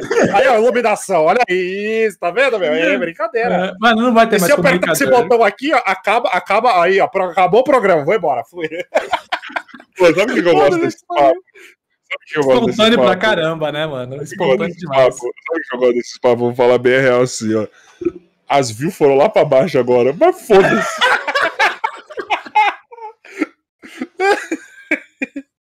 Os caras já ficaram duas horas aqui, mano. Agora, é assim, quem tiver Agora vendo tá, quem tiver vendo tá, quem não tiver. Pô, mano, os caras estão falando de Faustão, não acredito, mano. Falando de Globo, Globo lixo. É, vai colocar onde? Porra, mas a gente tá aqui pra falar merda, mano. Quer ver conteúdo sério? Vai ver o conteúdo do canal do cara, entendeu? A gente tá aqui pra falar sério, pra falar merda. Pô, eu, Eu, queria fazer quero uma Faustão Faustão, na cara. Band. Eu quero muito Faustão na Band pra ver o Perdidas da Noite de novo. Mas vocês acham que ele vai. Você acha que ele vai... Quando ele sair da Globo, ele vai aparecer num, nos canal de youtuber assim? Não, vai aparecer, Não vai ser o Gilberto Barros. Flow? Ele tá com Não, 70, né, cara? Acho que ele já quer. Não, não, não fazer um canal dele, mas aparecer ali pra fazer um conteúdo, aparecer num flow da vida. vai estar ser. livre, né? Pode tá- vai, vai ser interessante. Mano, É. imagina o Faustão num flow da vida. Imagina o primeiro podcast que levar o Faustão. Hã? Imagina o primeiro podcast que levar o Faustão. Nossa, explode. Os caras vão entregar, ó. Alô, você Faustão, tudo bom? comanda. Eu não tenho, não tenho capacidade de comandar você. Você comanda o programa aqui, eu vou ser entrevistado, porque, mano, não, eu não acho certo. Você, você tem que. Não. Não, eu acho que o primeiro lugar que ele vai vai ser no Danilo. Não É. duvido. Ia ser Ali épico é ele no SBT. podcast, né? Não, Cara. mas eu acho que o primeiro lugar que ele vai é no Danilo. É, acho que sim, né? SBT. Otávio Mesquita vai mediar. Vai ser um bagulho assim, porque o Otávio Mesquita é, é muito amigo dele. É, É. Os dois são mas, eu muito parceiros. ach... mas eu ainda tô achando que ele volta pra Band, hein? Ele não vai mais trabalhar na televisão, Bum. Eu acho que a ah, TV. mano, ele faz que o Perdido da Noite era muito galhofa. Não, aí que tá. Na, no coisa da dele. Noite, ele não estava engessado. Quando É. ele foi pa- para a Globo, algumas coisas ele não podia falar mais, algumas coisas ele não podia mais Sim. fazer, e ele foi entrando ali no- nos conformes da Globo, né? Aquela coisa mais redondinha. E eu acho que ele sente falta de ser porra louca, mano. Nossa, eu não duvido. Mas eu acho que ele tá saindo da televisão, assim. Ele vai aparecer em um lugar ou outro falando merda, entendeu? Em projetos especiais. Mas eu acho que ele vai sair da televisão. Cara, ele não pre... Fala uma coisa. O cara precisa ganhar um real de algum lugar? Pra ser Honestamente. exato, ele já ganha, né? Ele já é. porque ele é amigo de vários caras pesados lá. Lá de cima. Não, mas ninguém dá dinheiro de graça pra ele, assim. Tô falando assim. Ele, ele pode parar de trabalhar já, mano. Isso é. Pode, O programa ele, ele já ele- ganha então, uma o cara tem bolada. 70, 70 anos, né? Já tá né, com a idade avançada. Um dinheiro que ele. Mais dinheiro que ele vai conseguir gastar. É, eu acho que ele vai descansar, vai aparecer esporadicamente por aí. Apesar que o Silvio Santos tem 90 anos. Santos Não para. 90 anos. 91, Nossa, imagina né? quando esse morrer, mano. Esse vai parar o país assim de um jeito. Esse cara. vai parar a minha vida. Certo. Pô, vocês Toda lembram, geração conhece ele. vocês lembram quando ele. Mano, ele é muito troll, mano. Ele falou, ele deu uma entrevista pro telefone. Ah, mas eu tenho só quatro meses de vida. Pode escrever aí, colocar uma tarja preta na revista Contigo. Silvio Santos está morrendo. E aí o pessoal publicou, mano. Ele tipo zoou, mano. Tipo, Cara, pessoal publicou, mano. Ó, Silvio 90 Santos. será que alguém vai entrevistar ele? Algum podcast vai conseguir? Ah, ele não dá entrevista, né? Reza a lenda que ele não dá Por que ele entrevista. vai dar uma assim, um vai fazer? Porra, mano, sei lá. No dia que ele resolver sair. Ah, não sei. Eu acho que ele só sai da televisão se ele estiver muito doente. O Faustão ou o assim, Silvio Santos? Ou os dois. O Silvio- Não, o Faustão Ah, acho que vai aparecer em o, algum Silvio, o podcast. Silvio Santos ele vai morrer, cara, fazendo o que ele faz. Ele não. É, Não, Se não aposenta. também, não. eu acho que ele vai ser quando ele estiver debilitado. É, quando ele já não conseguir mais. Tá ligado? Mas enquanto ele consegue ficar de pé. que ele já tá meio envergado, né? Enquanto ele conseguir ficar de pé, ele, A calça apresenta- já tá caindo, Pô, Mano, a calça já 90 tá caindo, a barriga já tá aparecendo. Mano, a lucidez Né? desse cara com 90 anos é assustador, mano. Você dá uns 60 pra ele, assim. Eu fico pensando, esses dias eu tava conversando com um colega é, sobre o futuro. Tipo, ah, Schwarz, você pensa que vai ser. Eu eu tô com 41. E eu, né, tô aqui, meninão, fazendo piadinha no YouTube. É, é, aí eu fico pensando, já pensou, as pessoas vão querer- continuar a ver um divulgador científico com 50 anos, anos falando de escaloba loba, aqui, casa do chapéu, blá, blá, blá, blá, falando do jeito- do meu, do meu jeitão. Eu não sei, eu tenho que pensar no Acho que pós-YouTube, né? sim, mano. Será? Porque olha, olha o Chacrinha aí também, mano. Foi até com a galhofa que Não, era, mas eu, mano. acho que, mas eu acho que tudo tem um prazo de validade. Eu acho. Exatamente tudo. Entendeu? Você pode só delongar ele, mas tipo, tudo tem um prazo de validade. E o Schwarzenegger, cara. Eu lembro que eu, eu- meu apelido Schwarza vem do Schwarzenegger. que Eu era muito fã de Exterminador do Futuro. O físico Nossa, também cara. parece um pouco. Eu tenho um medo desse filme, juro por Deus que eu tenho um medo desse filme ser real, tornar real um dia. Terminator? Olha aí, ó. Eu acho É. que eu posso falar o contrário. Eu eu acabei de ser desmentido só por você ter falado do Schwarzenegger. Os mercenários veio pra provar que nada tem prazo de validade, não. Mas, cara, E vai ter o 4. E vai ter o 4. vai ter? Cara, que maravilhoso. Quem não gosta desse filme? por você que exemplo, não gosta cara. dos mercenários, você tá morto por dentro. não, ô, vou te- é, assim, o Schwarzenegger, cara, eu gostei do último Exterminador. Ninguém gostou, eu gostei. O, Cara, eu não vi ainda, mano. Eu quero ver, velho. eu Trouxeram gostei. todos os atores do primeiro e segundo filme. É, e o começo é bombástico, cara. Acontece uma coisa no começo que você fala, meu Deus. Eu quero muito ver esse filme. Só falei que nem o Gugu, meu Deus. Mas. Não, melhor, mano, já abraço o Igor Rezende. Cara, eles estavam fazendo. Ele e o Conselho estavam fazendo um vídeo e estavam imitando o Gugu. Tem um negócio que o Gugu fazia, cara, que era maravilhoso. Que era tipo. Meu Deus. Aí Meu Deus. O, o Moro já caiu, e tudo nada. Ele Aí do nada te e entra e fala: Olha aí agora! Piscina do Gugu! Aí, mano, do nada, velho. Tipo, ele, e era real isso. Ele falava, tipo, meu, meu Deus, que coisa triste, do nada ele já transformava em algo alegre, mano. Cara, quando esses caras. Quando esses caras morrem, eu sinto que eu estou morrendo um pouco. Porque é, é parte da minha história, cara. Eu, eu cresci assistindo Todos o é, Sonho Maluco, as coisas que ele apresentava lá, aquelas coisas absurdas que ele apresentava. Aí quando eles vão morrendo, que nem Michael Jackson, cara, eu cresci vendo o Michael Jackson, os clipes dele, o cara morreu. Eu falei, caramba, o Prince, outro dia eu tava assistindo uma série, citou o Prince, eu falei, caramba, o Prince já morreu. O David Cara, Bowie também. O lado Tudo, do tudo, que eu, tudo que eu curtia, tudo que eu. Morrendo, cara, tô morrendo. Aquilo, né? Meu número tá chegando aí, né? Minha senha tá quase, né? Se esses caras já foram. A cultura que eu consumia. E a Elza Soares continua aí, mano. A Elza. Soares continua aí, firme e forte, mano. Ai, continua. Mas eu fico pensando muito nisso, cara. Tipo, ah, eu sou um divulgador científico que tenta falar com uma linguagem mais contraída. Mas sabe que vai colar? Eu com 55 anos. Escarabalaba! E aí, pessoas? Ai, vamos falar do sol, é? Mas eu acho que até lá você vai se reinventar e. Porque seu público tá envelhecendo junto com você, tá É, ligado? isso é verdade. você vai, Isso é vai verdade. entender. Tipo assim, lógico, eu, eu tenho uma, uma teoria, vamos ver se vocês concordam comigo. Eu acho que todos nós temos um atraso mental. Porque Eu o nosso geralmente é mais novo que a gente e eles se conectam com a nossa maturidade. Então é sinal que a gente tem um atrasinho. Sacou? Então- Cara, olha o que eu tenho na minha mesa, cara. Eu brinco com um bonequinho. Não, peraí, só um minutinho. Eu Só um minutinho. Samurai Jack ali, mano. Olha só, é o Batman. Não, pera. Batman! Ah, não! É o Batman com poderes do Homem-Aranha, saiu do logo. Só um O o voo do morcego. Você acha que era só mostrar o bonequinho? Tinha um poder especial, caralho. Entendeu? É, o seu eu acho que- surpresa. Eu acho que a gente tem um atraso, tá ligado? E tipo assim, a gente se conecta com pessoas 10 anos mais novas que a gente que acham que a gente tem o mesmo pensamento delas. Então a gente tem um negócio aí. Então, assim, eu creio que o nosso cálculo de idade é baseado no nosso público. Então, se você tem um público mais novo, provavelmente você é jovial. Entendeu? Se você tem um público mais velho, você já tá aí já com a cabeça meio deteriorada. Entendeu? Então, é, creio que a gente tá num momento parecido com eles. Eu acho que conforme a gente vai crescer, vai ficando mais velho, vai passando tempo, a gente vai já se inquietando, falando, mano, não quero mais fazer isso aqui desse jeito. E provavelmente o público tá falando, mano, eu não quero mais assistir isso daí desse jeito. Tá ligado? e- Eu acho que é natural, a gente vai achar um outro formato. A Eu- forma que eu apresento o vídeo hoje é totalmente diferente, cara, do- da forma que eu apresentava.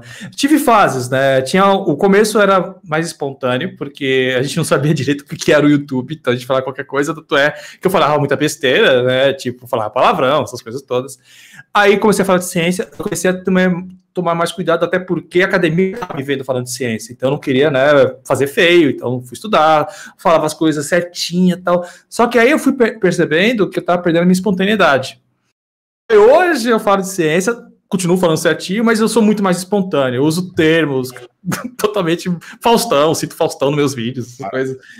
Aí hoje eu acho que eu- é o, a melhor fase da minha, fa- da minha vida como apresentador de programas no YouTube. Nossa, agora eu falei que nem um velho. apresentador Caralho, de agora programa. você foi. Agora você foi. Agora você foi longe pra caralho. Agora você foi, te parecia que você é o Chacrinha mesmo. Agora. Eu, eu, eu já, eu já acredito que eu, eu sou. eu Chupa do cabra! princípio- Olha, Eu gente, olha, enganado gente, muito tenso, gente. A gente vai falar com os, os bandidos do PCC, gente. B.O., mano. Exclusivo, gente. O chefe do PCC, daqui a pouco! Muito mal feito. Que atuação bosta, mano. Que os caras fizeram. Pai da fake news é o Gugu, cara. Pai da fake news é o Gugu. Mas, mano, anos 90 foi muito louco por isso, né, mano? Loucura, cara. Banheira Nossa. do Gugu, sushi erótico, sabadão sertanejo, Pô, é- com a é- é- molhada, que era as É tetas. Não tinha limites, cara. Não tinha limites, cara. Era é- qualquer é- coisa. É isso que eu, de certo modo, eu, eu, parto no princípio do Michael Jackson. A gente vive no presente, mas querendo voltar pro passado, ser tipo um, um, um jovem adolescente que via loucuras na TV. E, mano, aquilo fascinava a gente, entendeu? Ô, Chuasa, você lembra do programa do Miele? Que tel? O Jesus, velho. Qual que era o sentido daquilo, cara? Eu não entendi Você aquela lembra o final do coquetel? Você lembra o lembro, final? Lembro, que tinha um striptease. Striptease. Mano, todo... Não, não, não. O final que eu tô falando, eu lembro disso até hoje. Você tinha o, o, o, o que introduzia ali para a, a, entrada do, do negócio. Aí tinha. Quando era, era o cara, sei como que fala, mano. O encerramento lá que tinha musiquinha, que era o cara piano, pelado, com a mina toda pelada. Você não lembra disso? E... Mano, como é, que, como é que alguém aprova aquilo, mano? Cara, era um absurdo. Surreal, cara, era, era surreal. um absurdo absurdo, mano. Era um absurdo, mano.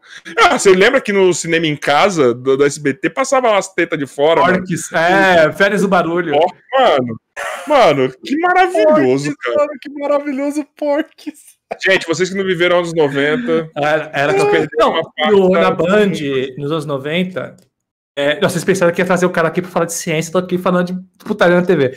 O, tinha, um, tinha um programa Realmente mais de tudo.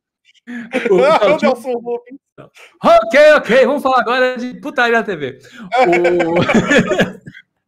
O... o... Tinha um programa chamado Cine Trash, quem, quem apresentava era o Zé do Cartão. É. Nossa senhora, mano. E, cara, ele apresentava com. É, e os filmes que passavam às três da tarde, cara, Psycho Cop. Era um cara que saía metendo bala. Era vários filmes de terror que passavam às três da tarde e, era, e na apresentação do Cine Trash ele sempre fazia a praga do dia. E ele tinha umas ajudantes que ficavam seminuas. Sim. Sim. Conforme foi evoluindo o programa, tinha episódios que ela apareciam sem pulseiras de fora, às três da tarde. O caixão, o caixão passando as unhas nos peitos. Mano! Não, não, tinha, não, tinha, não tinha negócio lá das garotas molhadas lá do, do Gugu também? Exatamente. A família reunida almoçando. É, qual que era a melhor dança da menina tomando, jogando água com camisa lá, sem, sem nada embaixo. E vendo ah, tetas. Não, Nossa, é cara. maravilhoso. Era a gata molhada do sabadão, mano. Era o sabadão. Nossa, era o sabadão, cara... mano. Era maravilhoso, cara. Era maravilhoso. A gente tá louco pra trazer o Gilberto Barros aqui. A gente tá louco. A gente teve essa ideia. Ele, ele tá na TV ainda? Eu nunca mais ouvi falar dele. TV Leão, procura. TV Leão, maravilhoso. É maravilhoso. Procura. Ó, os dois melhores. Desculpa, Schwarza. Não tem o nosso podcast, não tem Flow, não tem Schwarza, não tem Sérgio, não tem nada. Os dois melhores conteúdos do YouTube é TV Leão e Diguinho Coruja. São os dois melhores, mano.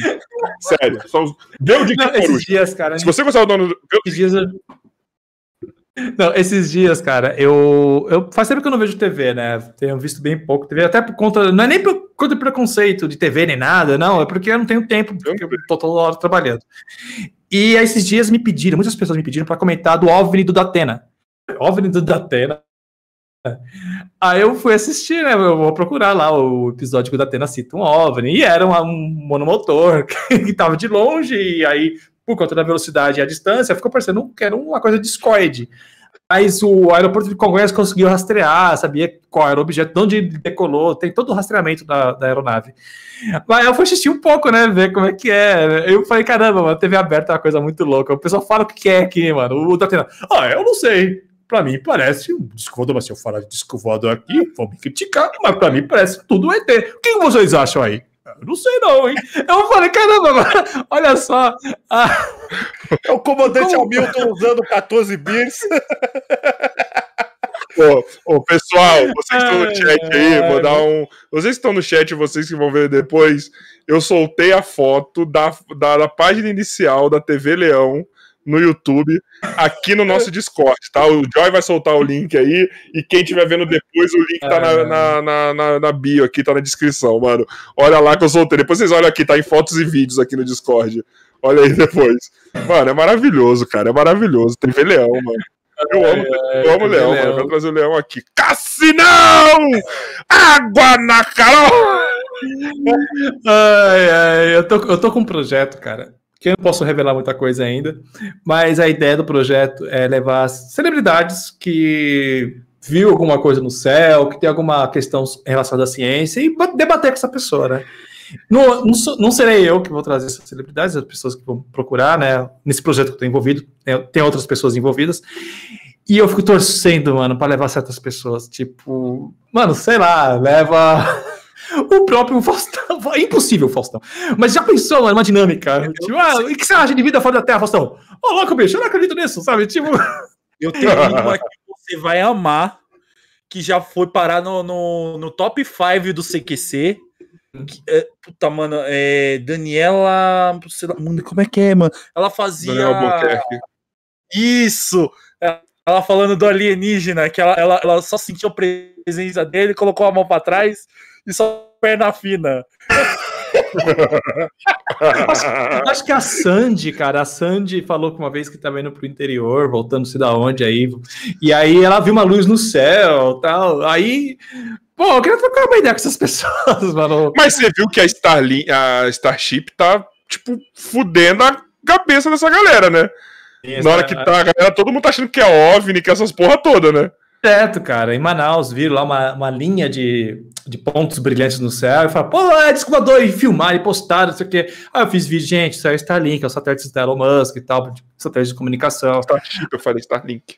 Aí, essa Starship é a, a nave, né, que vai É, levar- é. tá sendo testada aí, explodindo da torta direita.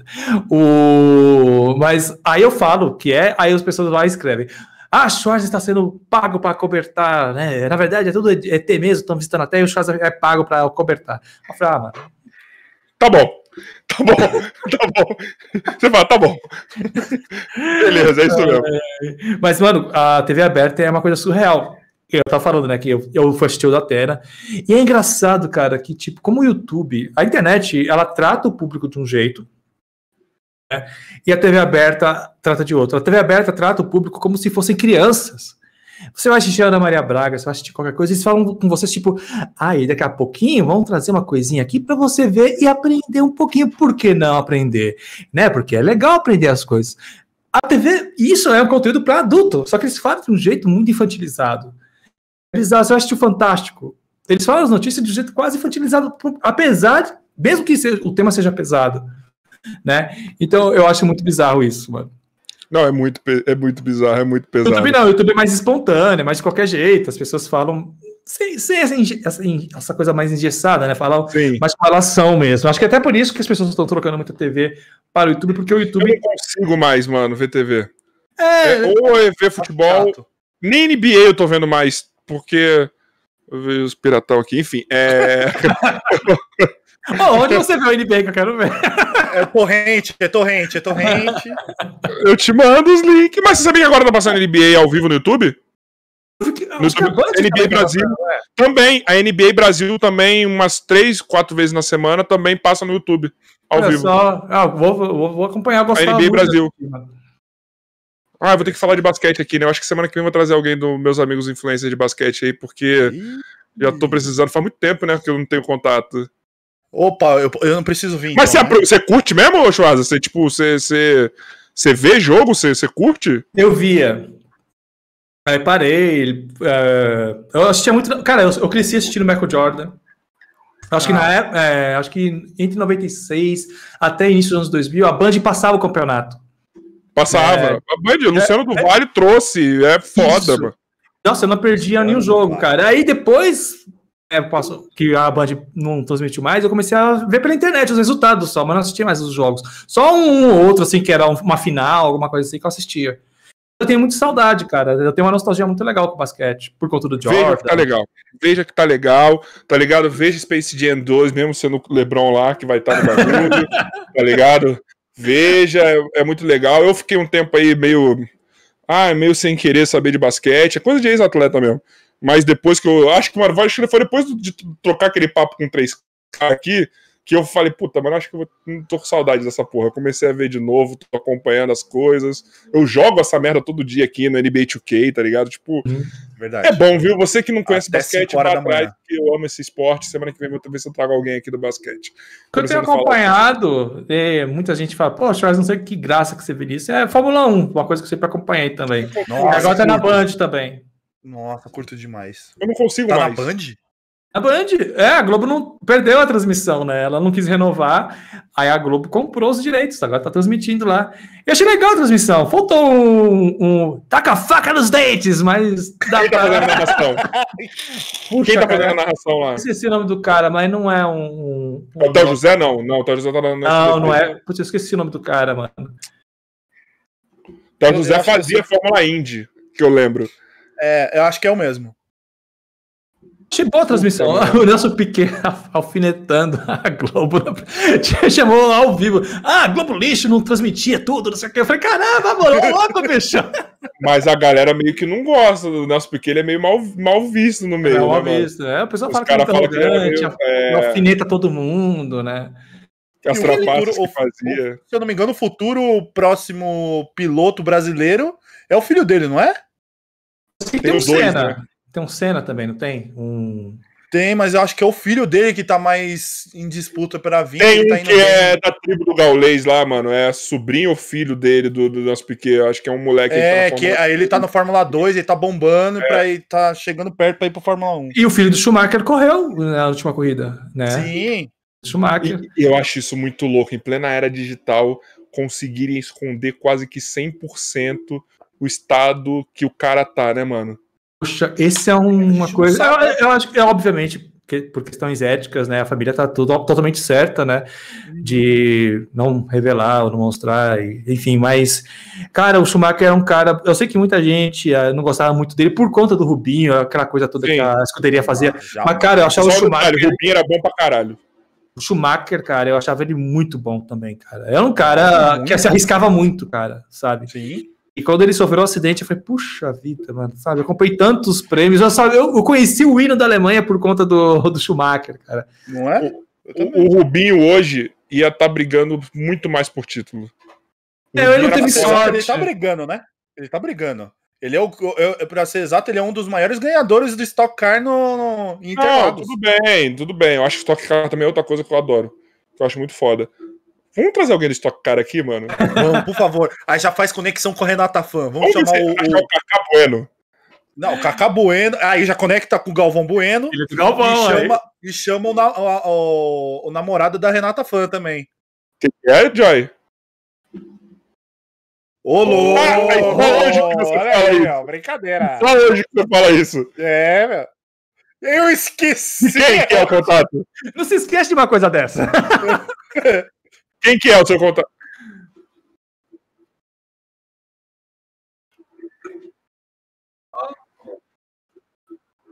Olha Cara do carioca.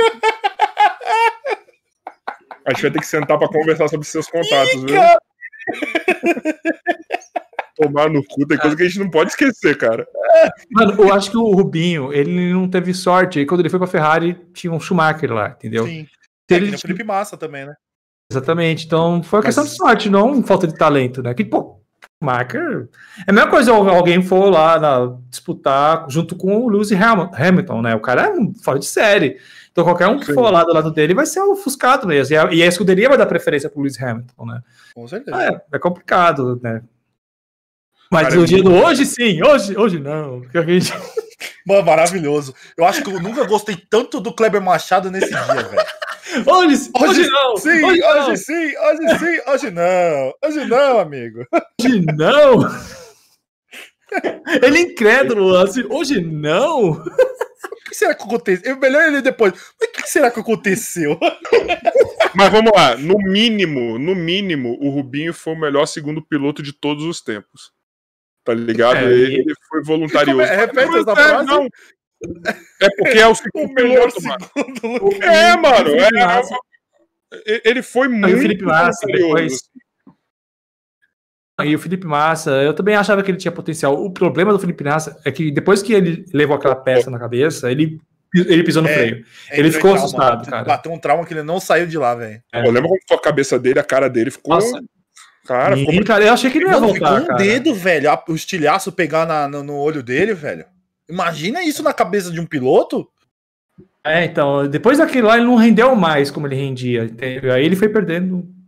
Felizmente, ele E era bom. é, teve o potencial dele limitado. É, então, é um cara que era, dirigia bem, conseguia segurar, o- levar o carro até o Dizem- final, que muitos não levam. Dizem que o Nelsinho Piquet, ele era muito bom, só que ele não conseguiu por conta da galera ter esses problemas com, com, com o Nelson Piquet, tá ligado? Tipo, dizem que ele se fudeu muito por conta disso, sabe? Tipo, é, dizem, de novo, dizem, eu não sei.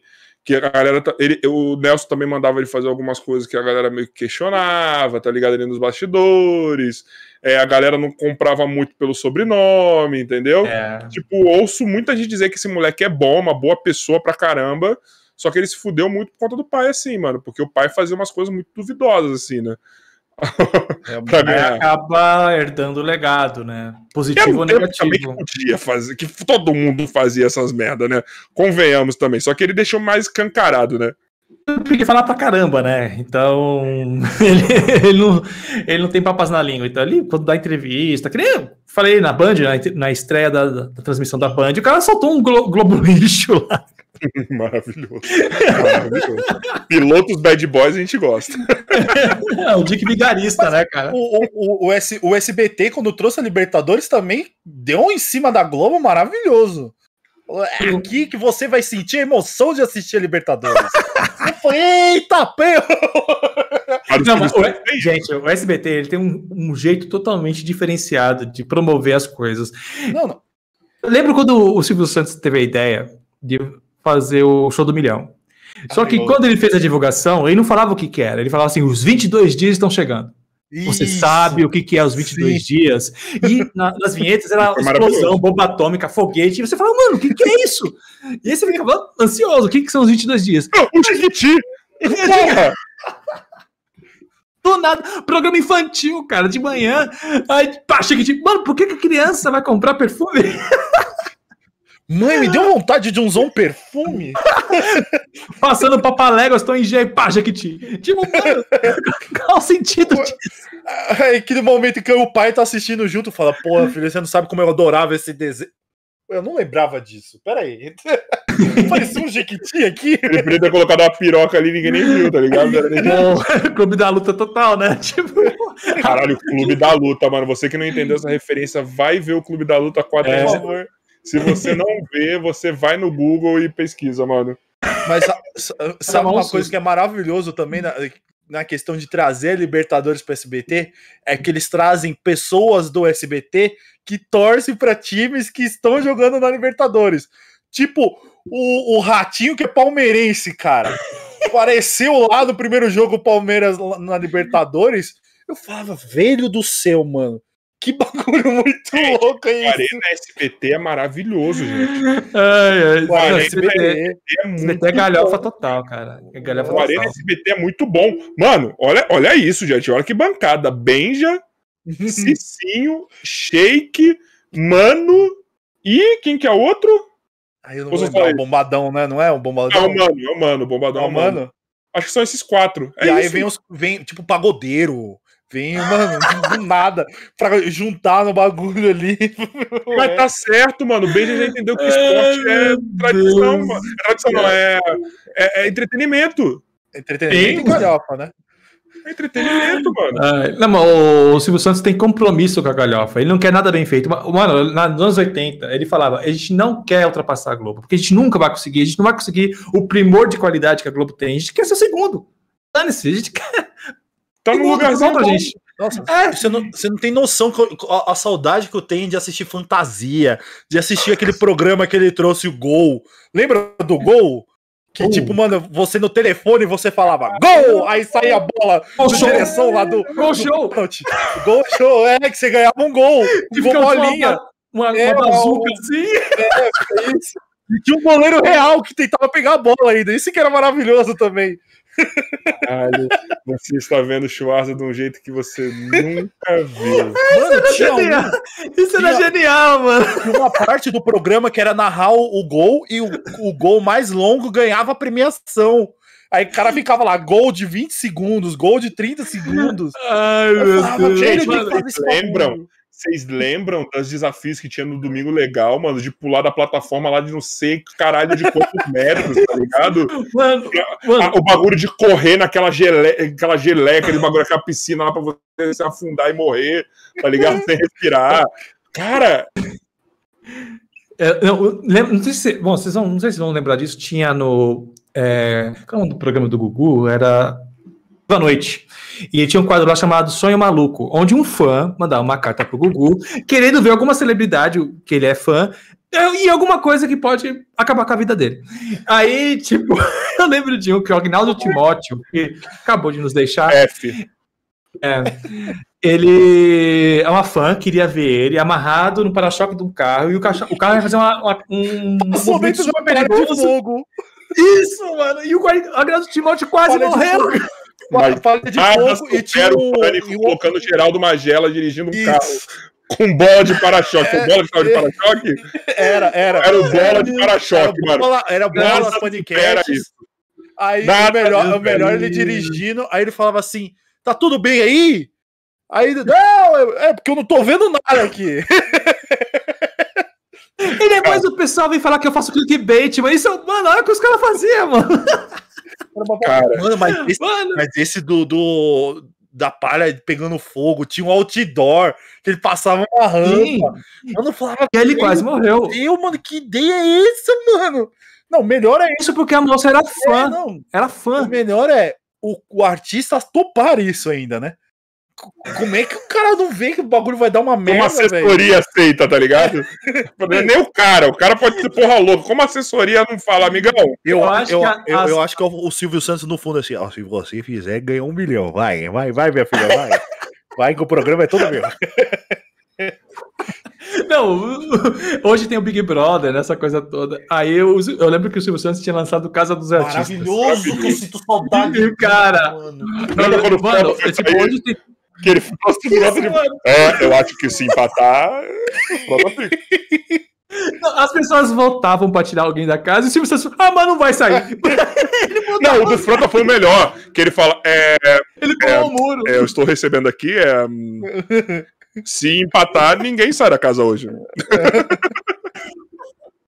Aí o Frota ficou puto, ele pulou o muro e fugiu da casa e tinha uma câmera já posicionada esperando ele pular o muro. Mano, era uma maluquice. Eu amo, mano, eu amo, eu amo, gente. Sério, mano, é, eu é acho Uma maravilhoso. brincadeira. é, tipo, não sei qual com que convidado que foi, que eu cheguei e falei assim: imagina, Faustão traz de volta. O Faustão, ó. O Silvio Santos traz de volta o, o Caso dos Artistas na pandemia. Cada um no seu apartamento, faz aquela loucura, e quando e a reunião de, de condomínio, a gente elimina alguém. E a A apresentação. Fazenda dele- tinha que ser no SBT. Cer- Nossa, cara, com certeza, cara. Ai, ai, mano, mas é, mano, como coisa a TV mudou de lá de uns 20 anos pra cá. Cara, como mudou, mano. Como ninguém morreu naquela época nessas coisas, cara. Mas o pânico ainda eu acho, cara, que a gente não fala muito isso. Mas eu ainda acho que o pânico ainda foi muito pior que Faustão e Gugu. Ah, não, o Pânico teve até o Ministério Público que. Apesar que o Ministério Público foi atrás do Gugu e do Faustão também, né? É, eu gostava demais, mesmo sabendo quão perigoso era o pânico. Gente, Dramaturgia Era do muito pânico. gente, nesse último ano, nesse último ano aqui, que de pânico, que que era o Bate ou Regaça, cara? Nossa. Ah, essa Que era época eu não assistia. Era o quê? O, o Schwarza, Era do era o cara literalmente tomando soco na cara. Os convidados O youtubers Léo lá e Stronda soco. apagou. Não, o Bambam apagou o Léo Stronda, mano. Foi isso, né? Foi. Hum, Não, eu- o Léo. de verdade. Os caras Não, pera- pera- peraí, o- agora. Os caras davam soco na cara do outro? Sim, que é bate ou regaça. Aí você, Se você acertava a resposta, pergunta, você dava um soco na pessoa que perdeu. A, a- tipo, sabe o passo repa, o passo repassa da, do- do- da torta na cara? Em vez de ser torta na cara, era um soco. os caras falaram que o, lá. o Conselho falou que ele e o Windows se quase saíram da mão de verdade. Mas... Mas tinha luva, né? Tinha alguma. Não, Ah, tinha mano, luva de uma normal. Tá ligado? Os caras contando os bastidores depois de alguns anos. O cara, o Coceiro falou: não, não ia fazer de mentira isso. Ele, o Coceiro saiu do pânico porque os caras queriam começar UFC.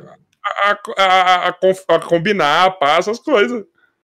Caraca, mano. Os caras tomavam porrada de verdade, mano. Não, Era aí, socão mesmo. Procura, aí é- bate o regaço no YouTube. Mas E não é- era é- só soco. Tinha umas prendas também que eram as- imitaram o Serginho Malandro da Porta dos Desesperados. A melhor é o Então, soco. Aí tinha lá, por exemplo, é, uma das portas é, vo- é, é, o desafio final. Que o desafio final era ou levar um tiro de paintball, ou fazer uma tatuagem, fazer um piercing, ou mexer com animais é, tipo perigosos. Meu Deus. Aí o outro era tipo, mano, tomar um elástico de, mano, quase um metro de distância. Meu, era uns bagulho muito insano, cara. Era comer Mas não- minhoca. Pra você ver como é que é a escalada da coisa, né? A TV, a TV ela busca audiência, né? Então vai ficando cada vez mais extremo, porque o que a gente fez essa semana, a gente tem que fazer uma coisa que seja mais supéria da semana anterior, porque senão a audiência não vai subir. E eu lembro de uma época que o YouTube tava indo, indo pra esse caminho, né? Que era caguei na boca da minha namorada, olha no que deu, sabe? Tipo, umas Não, o coisas próprio, assim. foi o próprio PewDiePie que a gente falou aqui, que foi ele que fez o, o vídeo no cemitério lá, mostrou a galera, um monte de gente morta. Isso, foi, foi. Então, aí vai. É, é, aí que é complicado, né? Porque vai numa escalada da coisa que foge o bom senso, né? A pessoa realmente. Só falando de fugir bom senso, depois vocês vão olhar o que o Zóio fez aqui no podcast, tá? Ele botou fogo. Só isso que eu falo. Finalizou o, o- o podcast do melhor jeito A gente possível. não monetizava ainda, então ainda podia fazer algumas coisas, entendeu? Foi pré-monetização. Então a gente falou, Zóio, depila aí com fogo. Ou ele que falou que queria fazer, alguma coisa do tipo. Ele queria fazer, aí eu fiz, e ele, pô, se você fez, eu vou fazer, e foi, entendeu? Queimou, tem uma labareda, parecia que tava um Charmander na frente dele. Meu Deus. Juro. Caramba. Juro. Pessoal, é o seguinte, ó.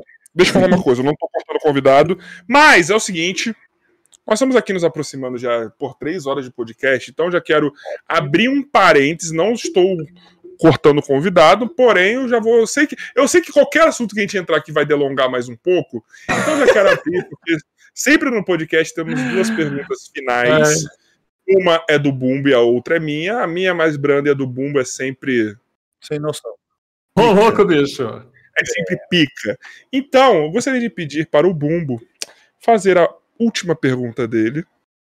Aquela pergunta bem Nada? capciosa pro Schwarza, certo? E logo na sequência, depo- não, logo na sequência da resposta do Schwarza, eu farei a minha, que é a mais importante desse programa. Tá certo. É, é, é, é, já pode então fazer a pergunta, né? Não, se eu te falei é porque não pode não, né? Tô te falando aqui de É, sacanagem. é, voltando à parte da pintura lá que você faz. Mentira, não, não, não. Esquece isso. Esquece isso. É. Antes Não, não. pagava eu meu quero- salário.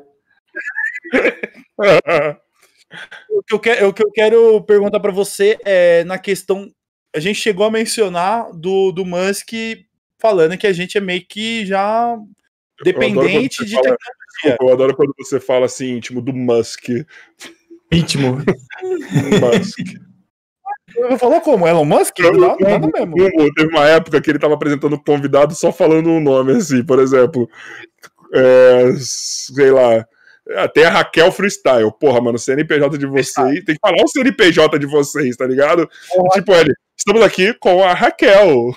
Ou se não, estamos aqui com, sei lá, mano. É, com. Space. Com, hã? Estamos aqui com bola. Eu falava, "Vamos, fala o CNPJ da galera, mano. É assim que eles ganham a vida. Voltando, voltando à pergunta, é, tipo, a gente começou a mencionar um pouco que, o- do que o eh, Elon Musk falou na questão de a gente já tá meio que conectando com, com tecnologias, meio que virando já um, um, um ciborgue da vida.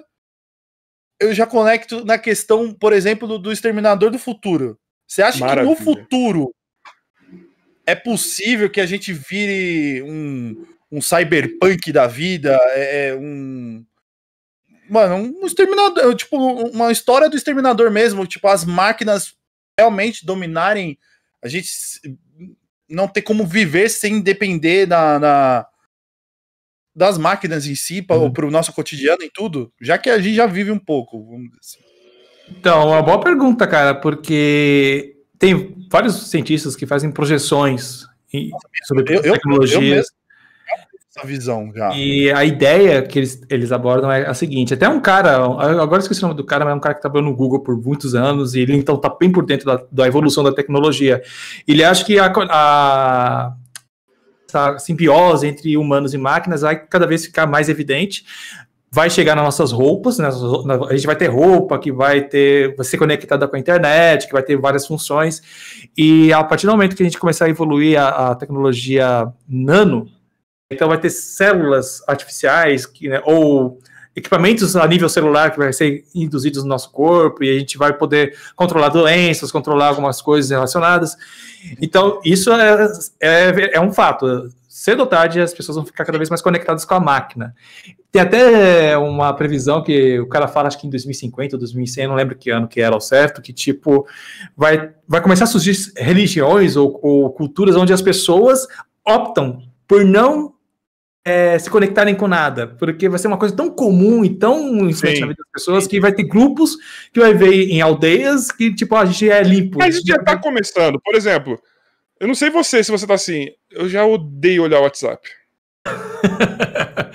eu tô assim com o Instagram, cara, quase não abro. Nossa, eu também. Eu, tipo, eu, tenho, eu só abro pra poder conversar sobre a divulgação, tá ligado? Uhum. Pra, por exemplo, pra combinar com você de você vir aqui com os convidados, mas assim, eu não consigo mais ficar conversando, não tem uma ligação de conversa dessas coisas. É, então, e eu, a rede que eu mais uso é o Twitter porque é uma coisa mais orgânica, as pessoas conversam ali, né? E se destrói então, também. E se destrói também. E em relação à inteligência artificial, também a gente está caminhando para isso, sabe? Acho que cedo ou tarde ela vai ser alcançada.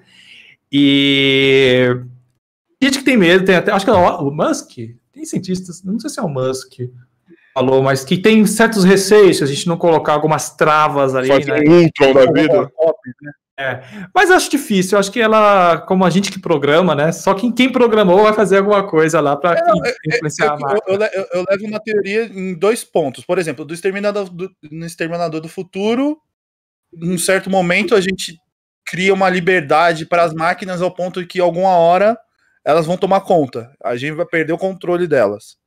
Então, e o outro... você lembra, né, por que, que ela, ela, ela se revolta, né? Porque ela, ela é autônoma, ou seja, ela toma as próprias decisões e ela fica sabendo que a gente ia desligar ela. Ela, para se autopreservar, ela aquele é, contra-ataque. O absoluto, né, com o Sheila Belf também, que é aquela máquina que fica ajudando o, o, o exército, monitorando tudo, é. e do nada ela começa a controlar tudo, começa a controlar acidentes. Nenhum. É, 2001. HAL 9000, ele vê, ele lê os lábios dos astronautas e ele deduz, ó, vamos desligar. E ele faz o movimento dele ali para não ser desligado. É, é, esse, é esse o meu medo, entendeu? Nesse ponto. Tipo, não. a máquina, no momento que a gente dá muita liberdade para ela, ela Você não é nível de autonomia. É, mas eu acho que, né, né os caras não vão dar 100% de autonomia, vai ter alguma trava ali que, ó, quando a máquina começar a pensar em, em quando, o auto, a autopreservação delas passar por cima da existência dos humanos vai ter uma trava, entendeu? Tem que ter, né? A gente tá aí se preparando há muito tempo com esses filmes, né? Senão quem é. já pensa nisso, né? É, mas eu acho que 100% autônoma, tipo Blade Runner, onde as máquinas. Eu, que eu acho que tem gente que tem vontade de conseguir reproduzir um organismo sintético que sente, sente, que absorve emoções, que pensa por si só e sente por si só. Porque acho que é interessante no nível científico de, da coisa, né? De a gente ser o criador de alguma uma vida nova que é sintética. Virar um deus, de certo modo. É, e tanto é que é o dilema, né, do, do Blade Runner, né? Tipo, a gente deu tanta autonomia e tantas, a gente emprestou tantos sentimentos humanos para as máquinas que elas sentem, elas sentem dor, elas, elas temem o próprio fim, porque elas sabem desde o início que ela vai ter, ela tem uma vida limitada, né? Depender da ética envolvida, envolvida nesse tipo de projeto, né? Aí eu já entro no, no, outro ponto, por exemplo, do Cyberpunk, que é na questão, tipo, a gente se envolver tanto na tecnologia. Bug, Cyberpunk? É, do Cyberpunk, Cyberbug, sabe tudo. É, Cyberpunk. é, tipo, a- eu, eu lembro, por exemplo, também na questão. Tem vários filmes, não só jogo, mas na questão de a gente a- a- é, adentrar tanto na tecnologia, de, por exemplo, a nossa cabeça virar meio com CPU e em algum momento Ah, entrar um Qual que é a vírus na série que tem no. Netflix? Qual que é a série que tem no Netflix que você troca só de consciência? Você troca de. É, Black Mirror. Não, Carbon também, é, é não sei o que Carbon. Altered Ah, Carbon. Altered Isso. Carbon, isso mesmo. Então, tem um cientista russo, se não me engano, que ele quer pegar os dados do cérebro dele, né? As informações e conseguir transportar elas para um computador, para uma Ah, não máquina. vai ser você. Não vai ser, vai ser uma réplica. Você vai morrer. É. Só se você pegasse seu cérebro e você colocasse em outro corpo construído, ou clonado, qualquer coisa do tipo. Aí continuaria sendo você. Mas aí seria uma, uma emulação. Emulação de você, não seria você. Você continuaria vivendo, porque você teria as suas ideias sendo. Eu sempre penso que, por exemplo, quando eu vejo um cantor que eu acho muito legal, é o Fred Mercury, né? E quando eu vejo os vídeos dele, eu falo, mano, ele não morreu, porque ele tá vivo na obra dele. Sim, Então, as ideias é o que faz a gente trans- transcender a vida. sim. Então, quando você pega as suas informações cerebrais e passa para uma máquina, emula, você vai continuar vivo na máquina, mas essencialmente, né, biologicamente, você morre. Já era. É. É, Eu, eu- eu digo, na- por exemplo, porque tem muitos já experimentos, até mesmo já estão utilizando o maestro que colocou um, meio que um chip, eu não lembro agora qual que é o, o processo, no cérebro dele para ele conseguir voltar um pouco a mexer a mão dele. Para ele conseguir voltar a tocar piano, é, é, é, voltar a, a- a usar. poder trabalhar com, com orquestra e, tipo, conectar isso com, tipo, tecnologias de, tipo, sei lá, é, adentrar no seu cérebro e dar um pane, vamos dizer assim. Ou mesmo o seu organismo mesmo, você futuramente vai ter órgãos artificiais. Isso, isso a gente tá Aí- bem, bem encaminhado. É, então, né? E vai ver uma pessoa que consegue, consegue mexer no celular, ver que você tem um negócio lá tecnológico no teu corpo, e ele manda um vírus e, tipo, mano, Isso acabou, matou você. né? Quanto É mais esse o meu dependente das máquinas, é, mais suscetíveis a gente está a essas falhas do sistema. Que nem eu estava falando, esses dias acho que eu falei no canal, sobre a tempestades solares. A gente tem muito medo de uma tempestade solar muito intensa, porque ela vai atrapalhar a nossa comunicação, os satélites, e a gente vai ter consequências muito severas. Se isso acontecesse, uma, te- uma tempestade solar muito intensa, acontecesse nos anos 80, o máximo que a gente vai ia, ia perder é algum programa de TV que era é, via satélite, alguma coisa na telefonia, mas nada que ia mudar drasticamente nossa vida.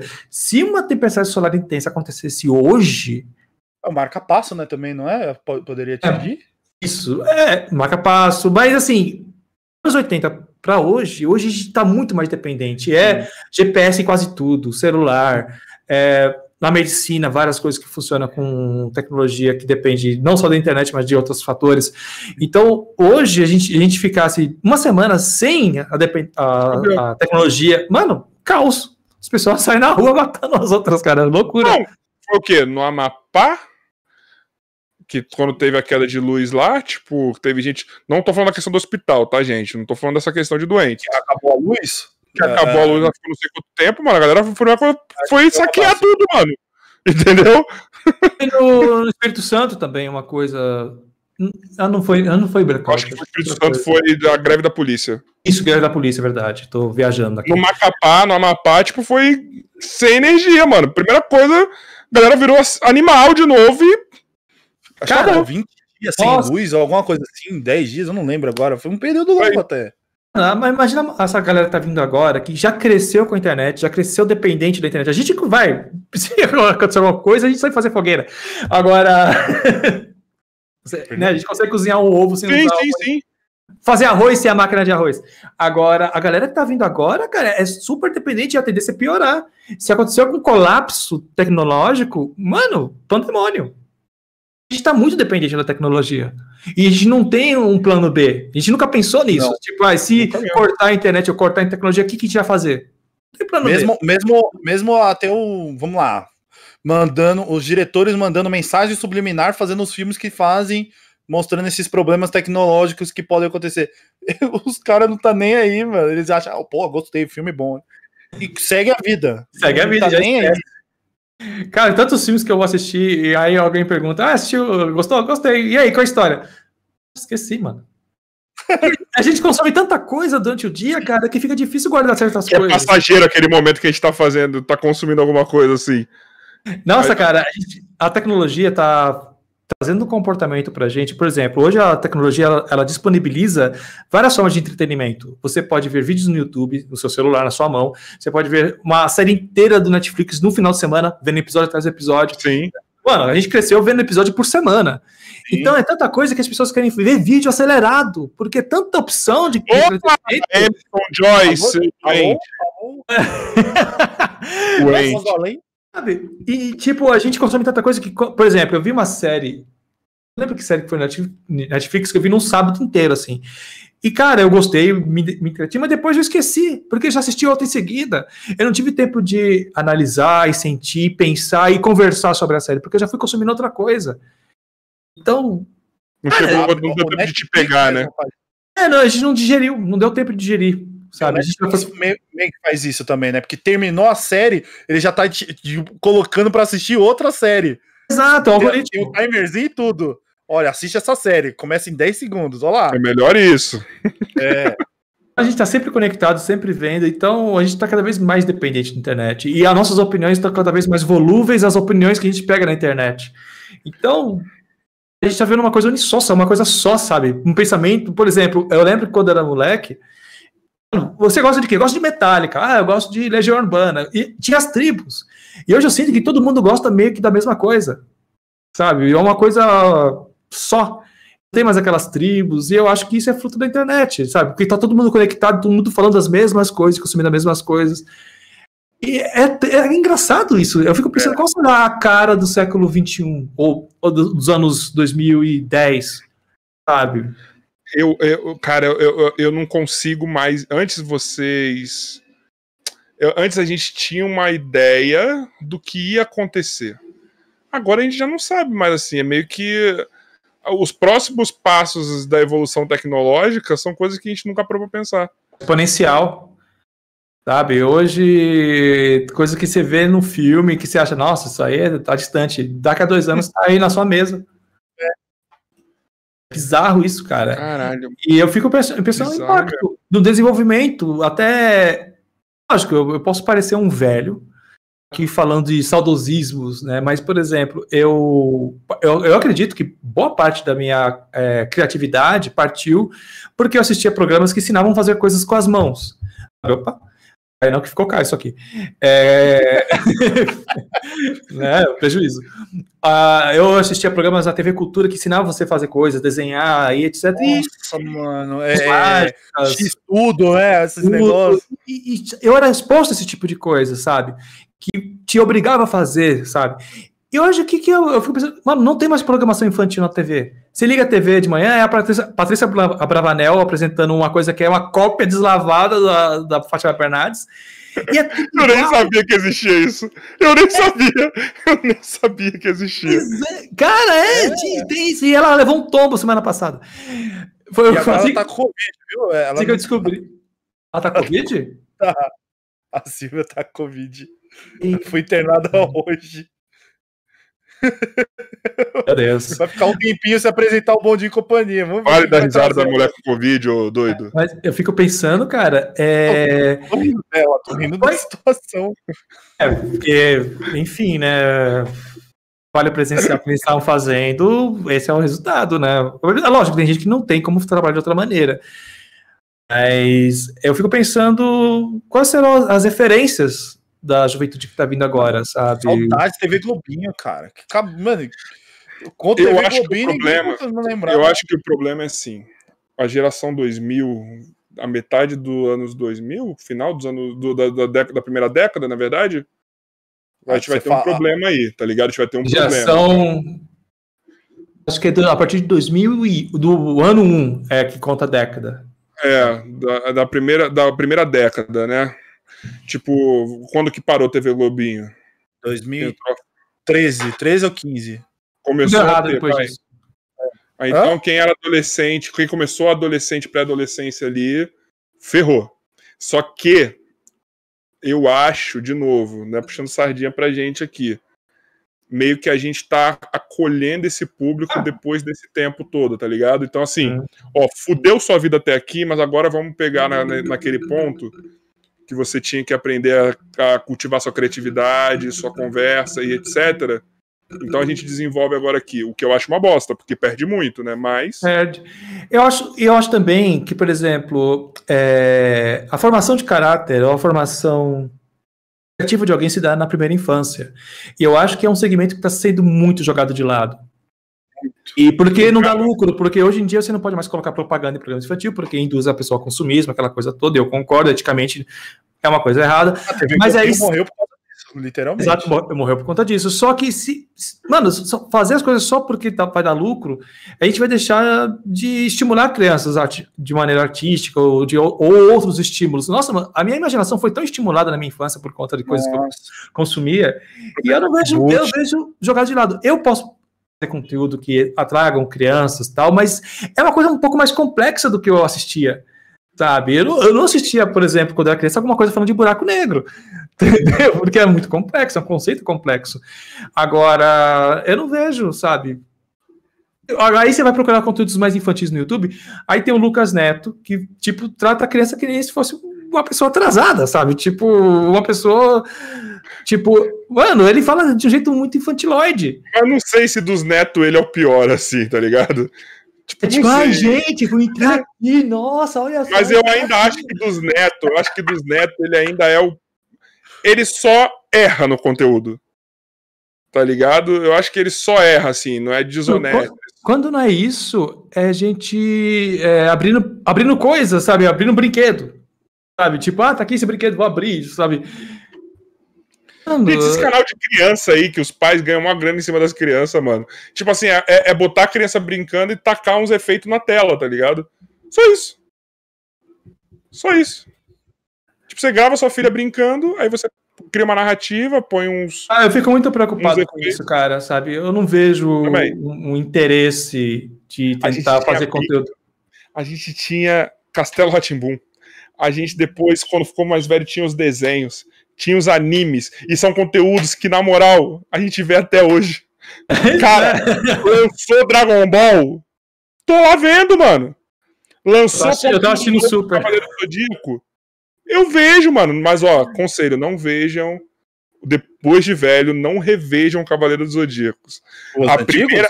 Ve- ve- veja as 12 casas. Ok, dá pra ver. Antes das 12 casas, não veja nada. Não veja nada. Não veja. Ai. Não vê. Não vê que você vai estragar a sua vida. Porque você vai falar: Meu Deus, eu não sabia que era ruim. É bom e é ruim. É, tem coisas que ficam melhor na lembrança, né, cara? É, É verdade. eu caí nesse erro. Tem muita coisa que eu falar, eu não vou revisitar, porque, ah, não sei não. Não revisita. Mas agora, Saga de Hades, dos deuses, vai. Vai que o bagulho é foda. Quem curte aí Lost Canvas também, que infelizmente não acabou, mas, mano, é muito bom. Dragon Ball Super eu amo. Eu queria ver uma temporada nova de Yu Hakusho, mano. Que eu, Fazendo, estão? Então, não anunciado. falando que é um filme. Falaram que é um filme. Um, Ah. ou um, um episódio pra comemorar não sei quantos anos. Dragon Ball Super, ele voltou, eles fizeram um filme primeiro, aí teve uma, fez uma, teve uma, uma aceitação muito grande, e depois eles fizeram, né? Você viu o Broly? Então, isso eu queria ver até porque o animador mudou, e eu achei muito legal o traço. Dragon Ball falando. Super, o Broly é maravilhoso. Eu vi no cinema, eu gritava que nem um idiota. Eu ficava. Nossa, teve uma luta deles com o Broly que eu ficava. Ih, caralho! Eu tava assim, mano. Ah, tem que ver, cara. Eu, eu acabei perdendo esse. Eu queria ver até por conta do traço que mudou, ficou é, colocaram um desenho mais arrojado. Bem legal. Ficou muito, ficou muito bom. É, a animação de batalha ficou muito melhor. Muito melhor. A única coisa que eu sei é que o. O antigo. é, esqueci o nome do O cara. mano. Akira, Isso, ele voltou a, a, a produzir. É, voltou a tô- A A... partir desse filme, a partir desse filme. A partir desse filme, não, desculpa. A partir da, do Torneio do Poder, que é a segunda metade, vamos dizer assim, né? Do Dragon Ball Super, já voltou a Akira. Você pode ver que muda toda a parada, tá ligado? Eu lembro. Eu A lembro partir de qual momento que ele assume de novo? Eu acho que é na metade. Deixa eu ver aqui certinho. Eu acho que é na metade eu da lembro que eu tava Super. na Comic Con e ele tava lá. eu- Mano, foi uma emoção tremenda ver esse cara. Deixa eu ver aqui. E ele, ele falou que ele ia voltar a, a- a fazer a história do Dragon Ball. O povo que tava assistindo lá, mano, quase entrou em um. Mano, ficou louco. Quase teve um troço todo mundo quando ficou sabendo. Aí falei, mano, vou voltar a assistir. Porque tava muito sem pé, sem cabeça, mas quando falou que vou voltar, eu falei, ah, agora sim. Mas então a Super não começou com ele. Depois ele É, eu vou ver agora aqui, se é isso mesmo. Ah. Eu acho que o, o- o Super começou com o braço direito dele. É, É um cara que Ah. entende muito de Dragon Porque Ball. depois do filme. Não, não é depois do filme. Não, não, não, não, não, não, não, não. Série mesmo. É na- Porque o filme, ele é do final já do Super. O filme passa entre o final do Torneio do Poder e o que vai acontecer logo depois, depois do mangá, entendeu? Eu acho que, deixa eu ver, Dragon Ball Super retorna com o filme. Eu acho que é isso mesmo. Cara, posso estar errado, tirei do, ou tirei do meu cu a informação, não sei, mas ó, eu acho que foi assim. O braço direito do Akira, que é muito bom, que o cara entende muito de Dragon Ball, entendeu? É o cara que fez uma parte, depois o Akira voltou, e aí, mano, o Torneio do Poder é full Dragon Ball, mano. Torneio do Poder é muito bom, cara. É muito Então, bom. eu, o Dragon Ball Super eu comecei assistindo. Aí, quando tava, antes de entrar o Torneio do Poder, eu tava achando que tava meio repetitivo. Aí, e aí eu falei, puxa. E depois eu vi gente falando, ah, o Torneio do Poder é muito melhor. Eu falei, pô, tem que assistir. É a hora que sabe? volta o Akira, tenho quase certeza que é isso mesmo. Ah, o Torneio do Poder é elogia muito legal que, assim, eles, eles botaram um motivo pelo qual eles estão nerfando o poder da galera. Qual que é o motivo? Eu tô aqui numa luta generalizada e eu não posso ficar queimando cartucho. Então, por- então porque assim, você tem lá o Jiren, todo mundo deve saber quem que é, que é o Pika, o Goku, o Vegeta e alguns outros lutadores. Só que assim, é muita gente fraca, tá ligado? Hum. Só que você, se você virar ali um Super Saiyajin Blue, você fudeu com o seu, com o seu poder, você queimou energia à toa contra alguém que não é. Então ele luta ou na forma normal, ou de Super Saiyajin normal, então tem aquele equilíbrio de. de- Ah, então eles colocaram regras para que eles não queimem. Não, não, não é regra, é estratégia. Ah, ah, porque eles, eles consomem, né? Quando eles usam. É, é estratégia. Então, assim, mostra o Goku podia. Ah, não vai, porque se ele usar toda hora o Super Saiyajin Blue, que ele vai se fuder, vai ficar sem energia. Entendeu? Então, ele tá- ele- ou ele luta normal, ou ele luta Super Saiyajin. Aí, Ah, na hora legal. de finalizar, tal, ele se transforma rápido e volta, entendeu? Entendi. Eles mostram Ah, as é estratégias, legal. assim. Eles mostram as estratégias de cada um, tá ligado? A melhor luta, mano, veja, porque a melhor luta é Mestre Kami lutando, mano. Maravilhoso. Vai voltar a lutar, meu, meu Deus. Ele voltou. Na, lá, mano, é maravilhoso ele lutando. A- Ah, vou- vou todo tentar retomar. luta- todo arco que ele luta é maravilhoso. Tá ligado? tentar retomar. Maravilhoso. Eu tava conversando Os aqui em casa esses dias, né? Tipo, poxa, mano, eu queria ter, ter terminado o Super, né? Vê. Eu tava assistindo no Cartoon Network, né? Aí o Cartoon começou a reprisar, Bem. reprisar, reprisar. Eu falei, ah, mano, não tem paciência de ficar. Na, é- na época da manchete eu ainda aguentei, cara. Porque eles faziam isso com o Cavaleiro do Zodíaco. Eles chegavam até uma, uma parte, reprisava tudo do começo. Eu falei, ah, não acredito. Por isso que eu baixo torrent. A mesma coisa comigo foi com o Naruto, assistindo a- a- quando ele era pequeno. Uhum. Aí começou a reprisar muito, não ia mais pra frente. Eu falei, ah, não. Ó, outra coisa também que é bom, os androides lutando. O 16 lutando, 16 ou 17, sempre esqueço qual que é qual. O, Depende, que é tem o os três. 17 é o. Acho que é o. Eu falei é o tudo, O cara. 17 é o Bad Boy, o 16 17, é não, o. a 17 é a mina, que é 17. O 16 Não, é é o a cara. 18 é a mina. É 18, o 17 é o cara, é. 17 É, cara, o Bad 18 é a Boy. O 17 é o O Bad 16 Boy. era o grandão. O 17, Era o grandão. o 17 é maravilhoso. O 17 é maravilhoso. Tá ligado? Mano, Então, eu, É foda. o, que, o que acontecia? Eu não assistia a- essa parte do- do- da série, mas eu via as pessoas comentando no Twitter. Eu via as pessoas comentando muito sobre o 17, sobre o Jiren. Aí eu falei, pô, eu acho que eu tô perdendo alguma coisa. o Freeza lutando, mano, é muito bom, cara. Ver. Vê, mano, vê que vale muito a pena, velho. Vale Vou procurar. muito a pena. Vale muito a pena. E o filme também do Dragon Ball. Só que só vê o filme depois que Depois acabar. que vê tudo. Isso, eu caí no erro de ver antes. Porque eles lançaram o filme antes de acabar a saga aqui, né? pra quem não sabe. Eles lançaram o filme Ah. antes. Então, se você sabe, eles dão um puta spoiler. spoilers. Ele dá um puta spoiler logo no começo do que acontece num diálogo, tá ligado? Mano, sabe que isso me lembrou uma coisa? Eu não sei se vocês vão lembrar, mas na... nos anos 90 teve a morte do Super-Homem. HQ, né? Sim. E aí a HQ fez muito sucesso lá fora, vendeu pra caramba, e aí a editora Abril fez de tudo pra trazer o quanto mais rápido possível. Só que as HQs aqui no Brasil, elas tinham delay. Elas tinham quatro Sim. anos de delay. Aí quando o HQ chegou, tinha um monte de personagem que ninguém sabia quem era, uniformes diferentes, e tipo, o que que tá acontecendo? Porque tinha esse delay e os caras quiseram trazer. Aí deu um monte de spoiler, no personagem que, que tinha morrido. É, mano, é muito foda isso, cara. E lança ainda mais coisas do Japão, que os caras que gostam desses delays gigantescos pra trazer por a dublagem. Mano, não sei por que os caras têm esse bagulho de não, não deixa, deixa dublar, mano. Vai, globaliza o bagulho, mano. Tá ligado? Eu não consigo ver o Dragon Ball em japonês, mano. Ah, também não, cara. E as vozes daqui são muito legais, né? A do Vegeta, do Freeza, eu acho muito legal o dublador do Freeza. Wendel, me responde no WhatsApp, Wendel, por favor, eu quero trazer você aqui, Wendel. Me passaram o seu número, eu tô louco pra falar com você, Wendel. Porra! Eu tô Cara, com o WhatsApp falou- dele, cara. Caramba, é, e chamando ele, chama os outros, né? Porque... Nossa! A irmã dele, pra Ó, falar do Naruto. dois tipos de conteúdo que eu quero trazer aqui que eu não consegui trazer ainda: dubladores e o pessoal da cultura pop, tipo É, geek, essas nerd. coisas. A gente não conseguiu trazer ninguém. E a gente Hum. é louco por isso. Tá ligado? Tipo, a gente quer trazer. Ah, mas logo, logo chega. Logo, Sim. logo traz. Hoje a gente Bom. falou de Buraco Negro, de. Antimatéria, de Gugu, de Silvio Santos e Dragon Ball. Ó, eu vou vim disposto a fazer o seguinte: eu falei, mano, hoje não precisa ficar quatro horas aqui, três horas e meia. Três horas e 26, tá? Pra quem não sabe, três horas e 26 até agora, tá? Olha só. Ô, louco, bicho. Maravilhoso. Eita! Mas agora tá na hora da minha pergunta, que é a minha Ó, pergunta. quebra- Opa! Agora é o seguinte, ó.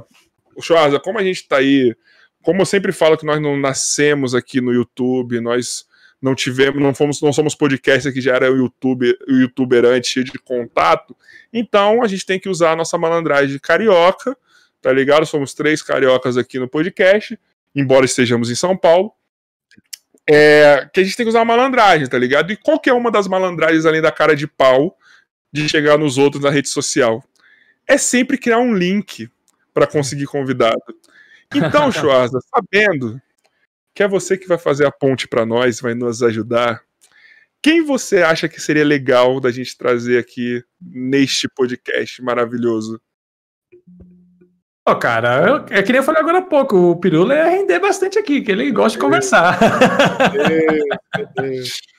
Tudo indica pra gente falar com o Pirula. Já é a segunda pessoa. Ah, Ó, o Pirula é um cara que ia render, cara. É um cara bem divertido, que tem, fala de qualquer coisa também. né? Ele vai chegar aqui Schwarza, falar você acha que diversos consegue? assuntos. Posso Você falar acha que-. Caralho, Schwarza, se fizer isso eu choro demais, mano. Eu amo aquela monocelha, mano. Eu acho maravilhoso, mano. Eu acho maravilhoso, mano. É, eu Eu posso falar com ele. Não, o cara. Fenomenal, cara, mano. Ele, ele, ele- eu acho que ele só tinha que saber o tamanho dele, que ele é enorme. Eu acho que ele não sabe disso. É, Eu já falo, eu já falo isso pra ele sempre, cara. O Pirula é um dos caras, mano, que tipo. É, é uma pessoa que eu admirava antes de conhecer pessoalmente e, e, tipo, ser colega. Antes, né, eu era muito fã do cara, mano, do trabalho dele, da forma que ele. Eu acho que muito da forma que eu apresento vídeos é em parte por conta da forma que ele faz e me influenciou. Então é uma coisa que eu acho muito legal, né? De ter conhecido alguém que eu admirava e hoje é meu parça aqui, a gente troca uma ideia. Você tem noção que todo mundo que é grande. É- O, o Pirula é aquele ídolo underground da galera. É, é o ídolo. Que, todo mundo que tá em cima. se- já viu, já viu. Ó, gente, vou fazer. Vou falar pra você, faça o exercício. No Twitter, no Instagram. Vai ver quem segue o Pirula. É é. só verificado. É, é. só verificado, mano. Sério, só gente verificada.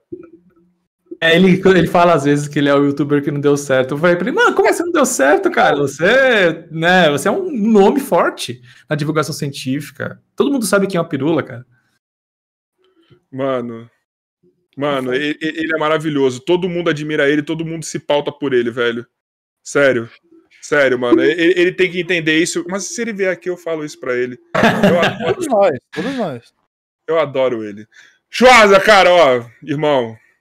Cara, eu falo, eu tento não ter um papo longo, mas, mano, trazer pessoas Divertido, maravilhosas. cara. Mano, deixa isso daqui, tipo, maravilhoso, irmão. Vou querer continuar tendo contato com você. vou te Demorou, mandar cara. mensagem falando bosta, tá ligado? Vou comentar dos animes, vou te mandar link, vou te falar os bagulho. Quero continuar trocando ideia com você. Eu acho que o podcast ele é bom por isso, para aproximar pessoas que até eu nunca achei que eu teria algum tipo de contato, sabe? Apresentar mais da essência da pessoa. Gente, dificilmente alguém consegue durante três horas atuar. Entendeu? Então, algum momento é dar um deslize. Então, se você acha a pessoa maravilhosa na conversa, é porque realmente ela é. Eu tô muito feliz de você ter vindo aqui, mano. Tô sério, é, sem palavras essa conversa toda que a gente teve, essa diversão toda que você passou pra gente, esse entretenimento todo, irmão. E, sério, foi um prazerzão ter você aqui, cara, de coração. Ah, cara, igualmente. Acho que a gente consegue conversar assim quando se, nos dão liberdade, né? E quando tem uma sintonia. E eu senti isso e acho que por isso que a conversa fluiu, cara. E precisando aí trocar ideia novamente, pode chamar aí. Daqui a pouco a gente troca nossos WhatsApps aí. Vou te mandar lá, mano. Vou te mandar lá. Pão da massa. Eu só tenho que agradecer mais um dia maravilhoso. Tirei todas as minhas dúvidas e ainda tem muitos mais, por isso que eu quero que você volte pra gente zoar muito e lembrar dos nossos momentos de loucura assistindo TV. E é isso, muito obrigado a todos que assistiram. Se, se É. você ainda não assistiu, assista. Eu tenho É muita legal que eu tô hoje. falando isso. No final, né? No final. É maravilhoso. Se você não assistiu até agora, assista desde o começo, que você, Você tá que perdendo. pulou pro final, você É. pulou bem, cara. Entendeu? Então, É, muito obrigado, gente. Eu, eu- eu- mano, eu só tô curtindo esse papo.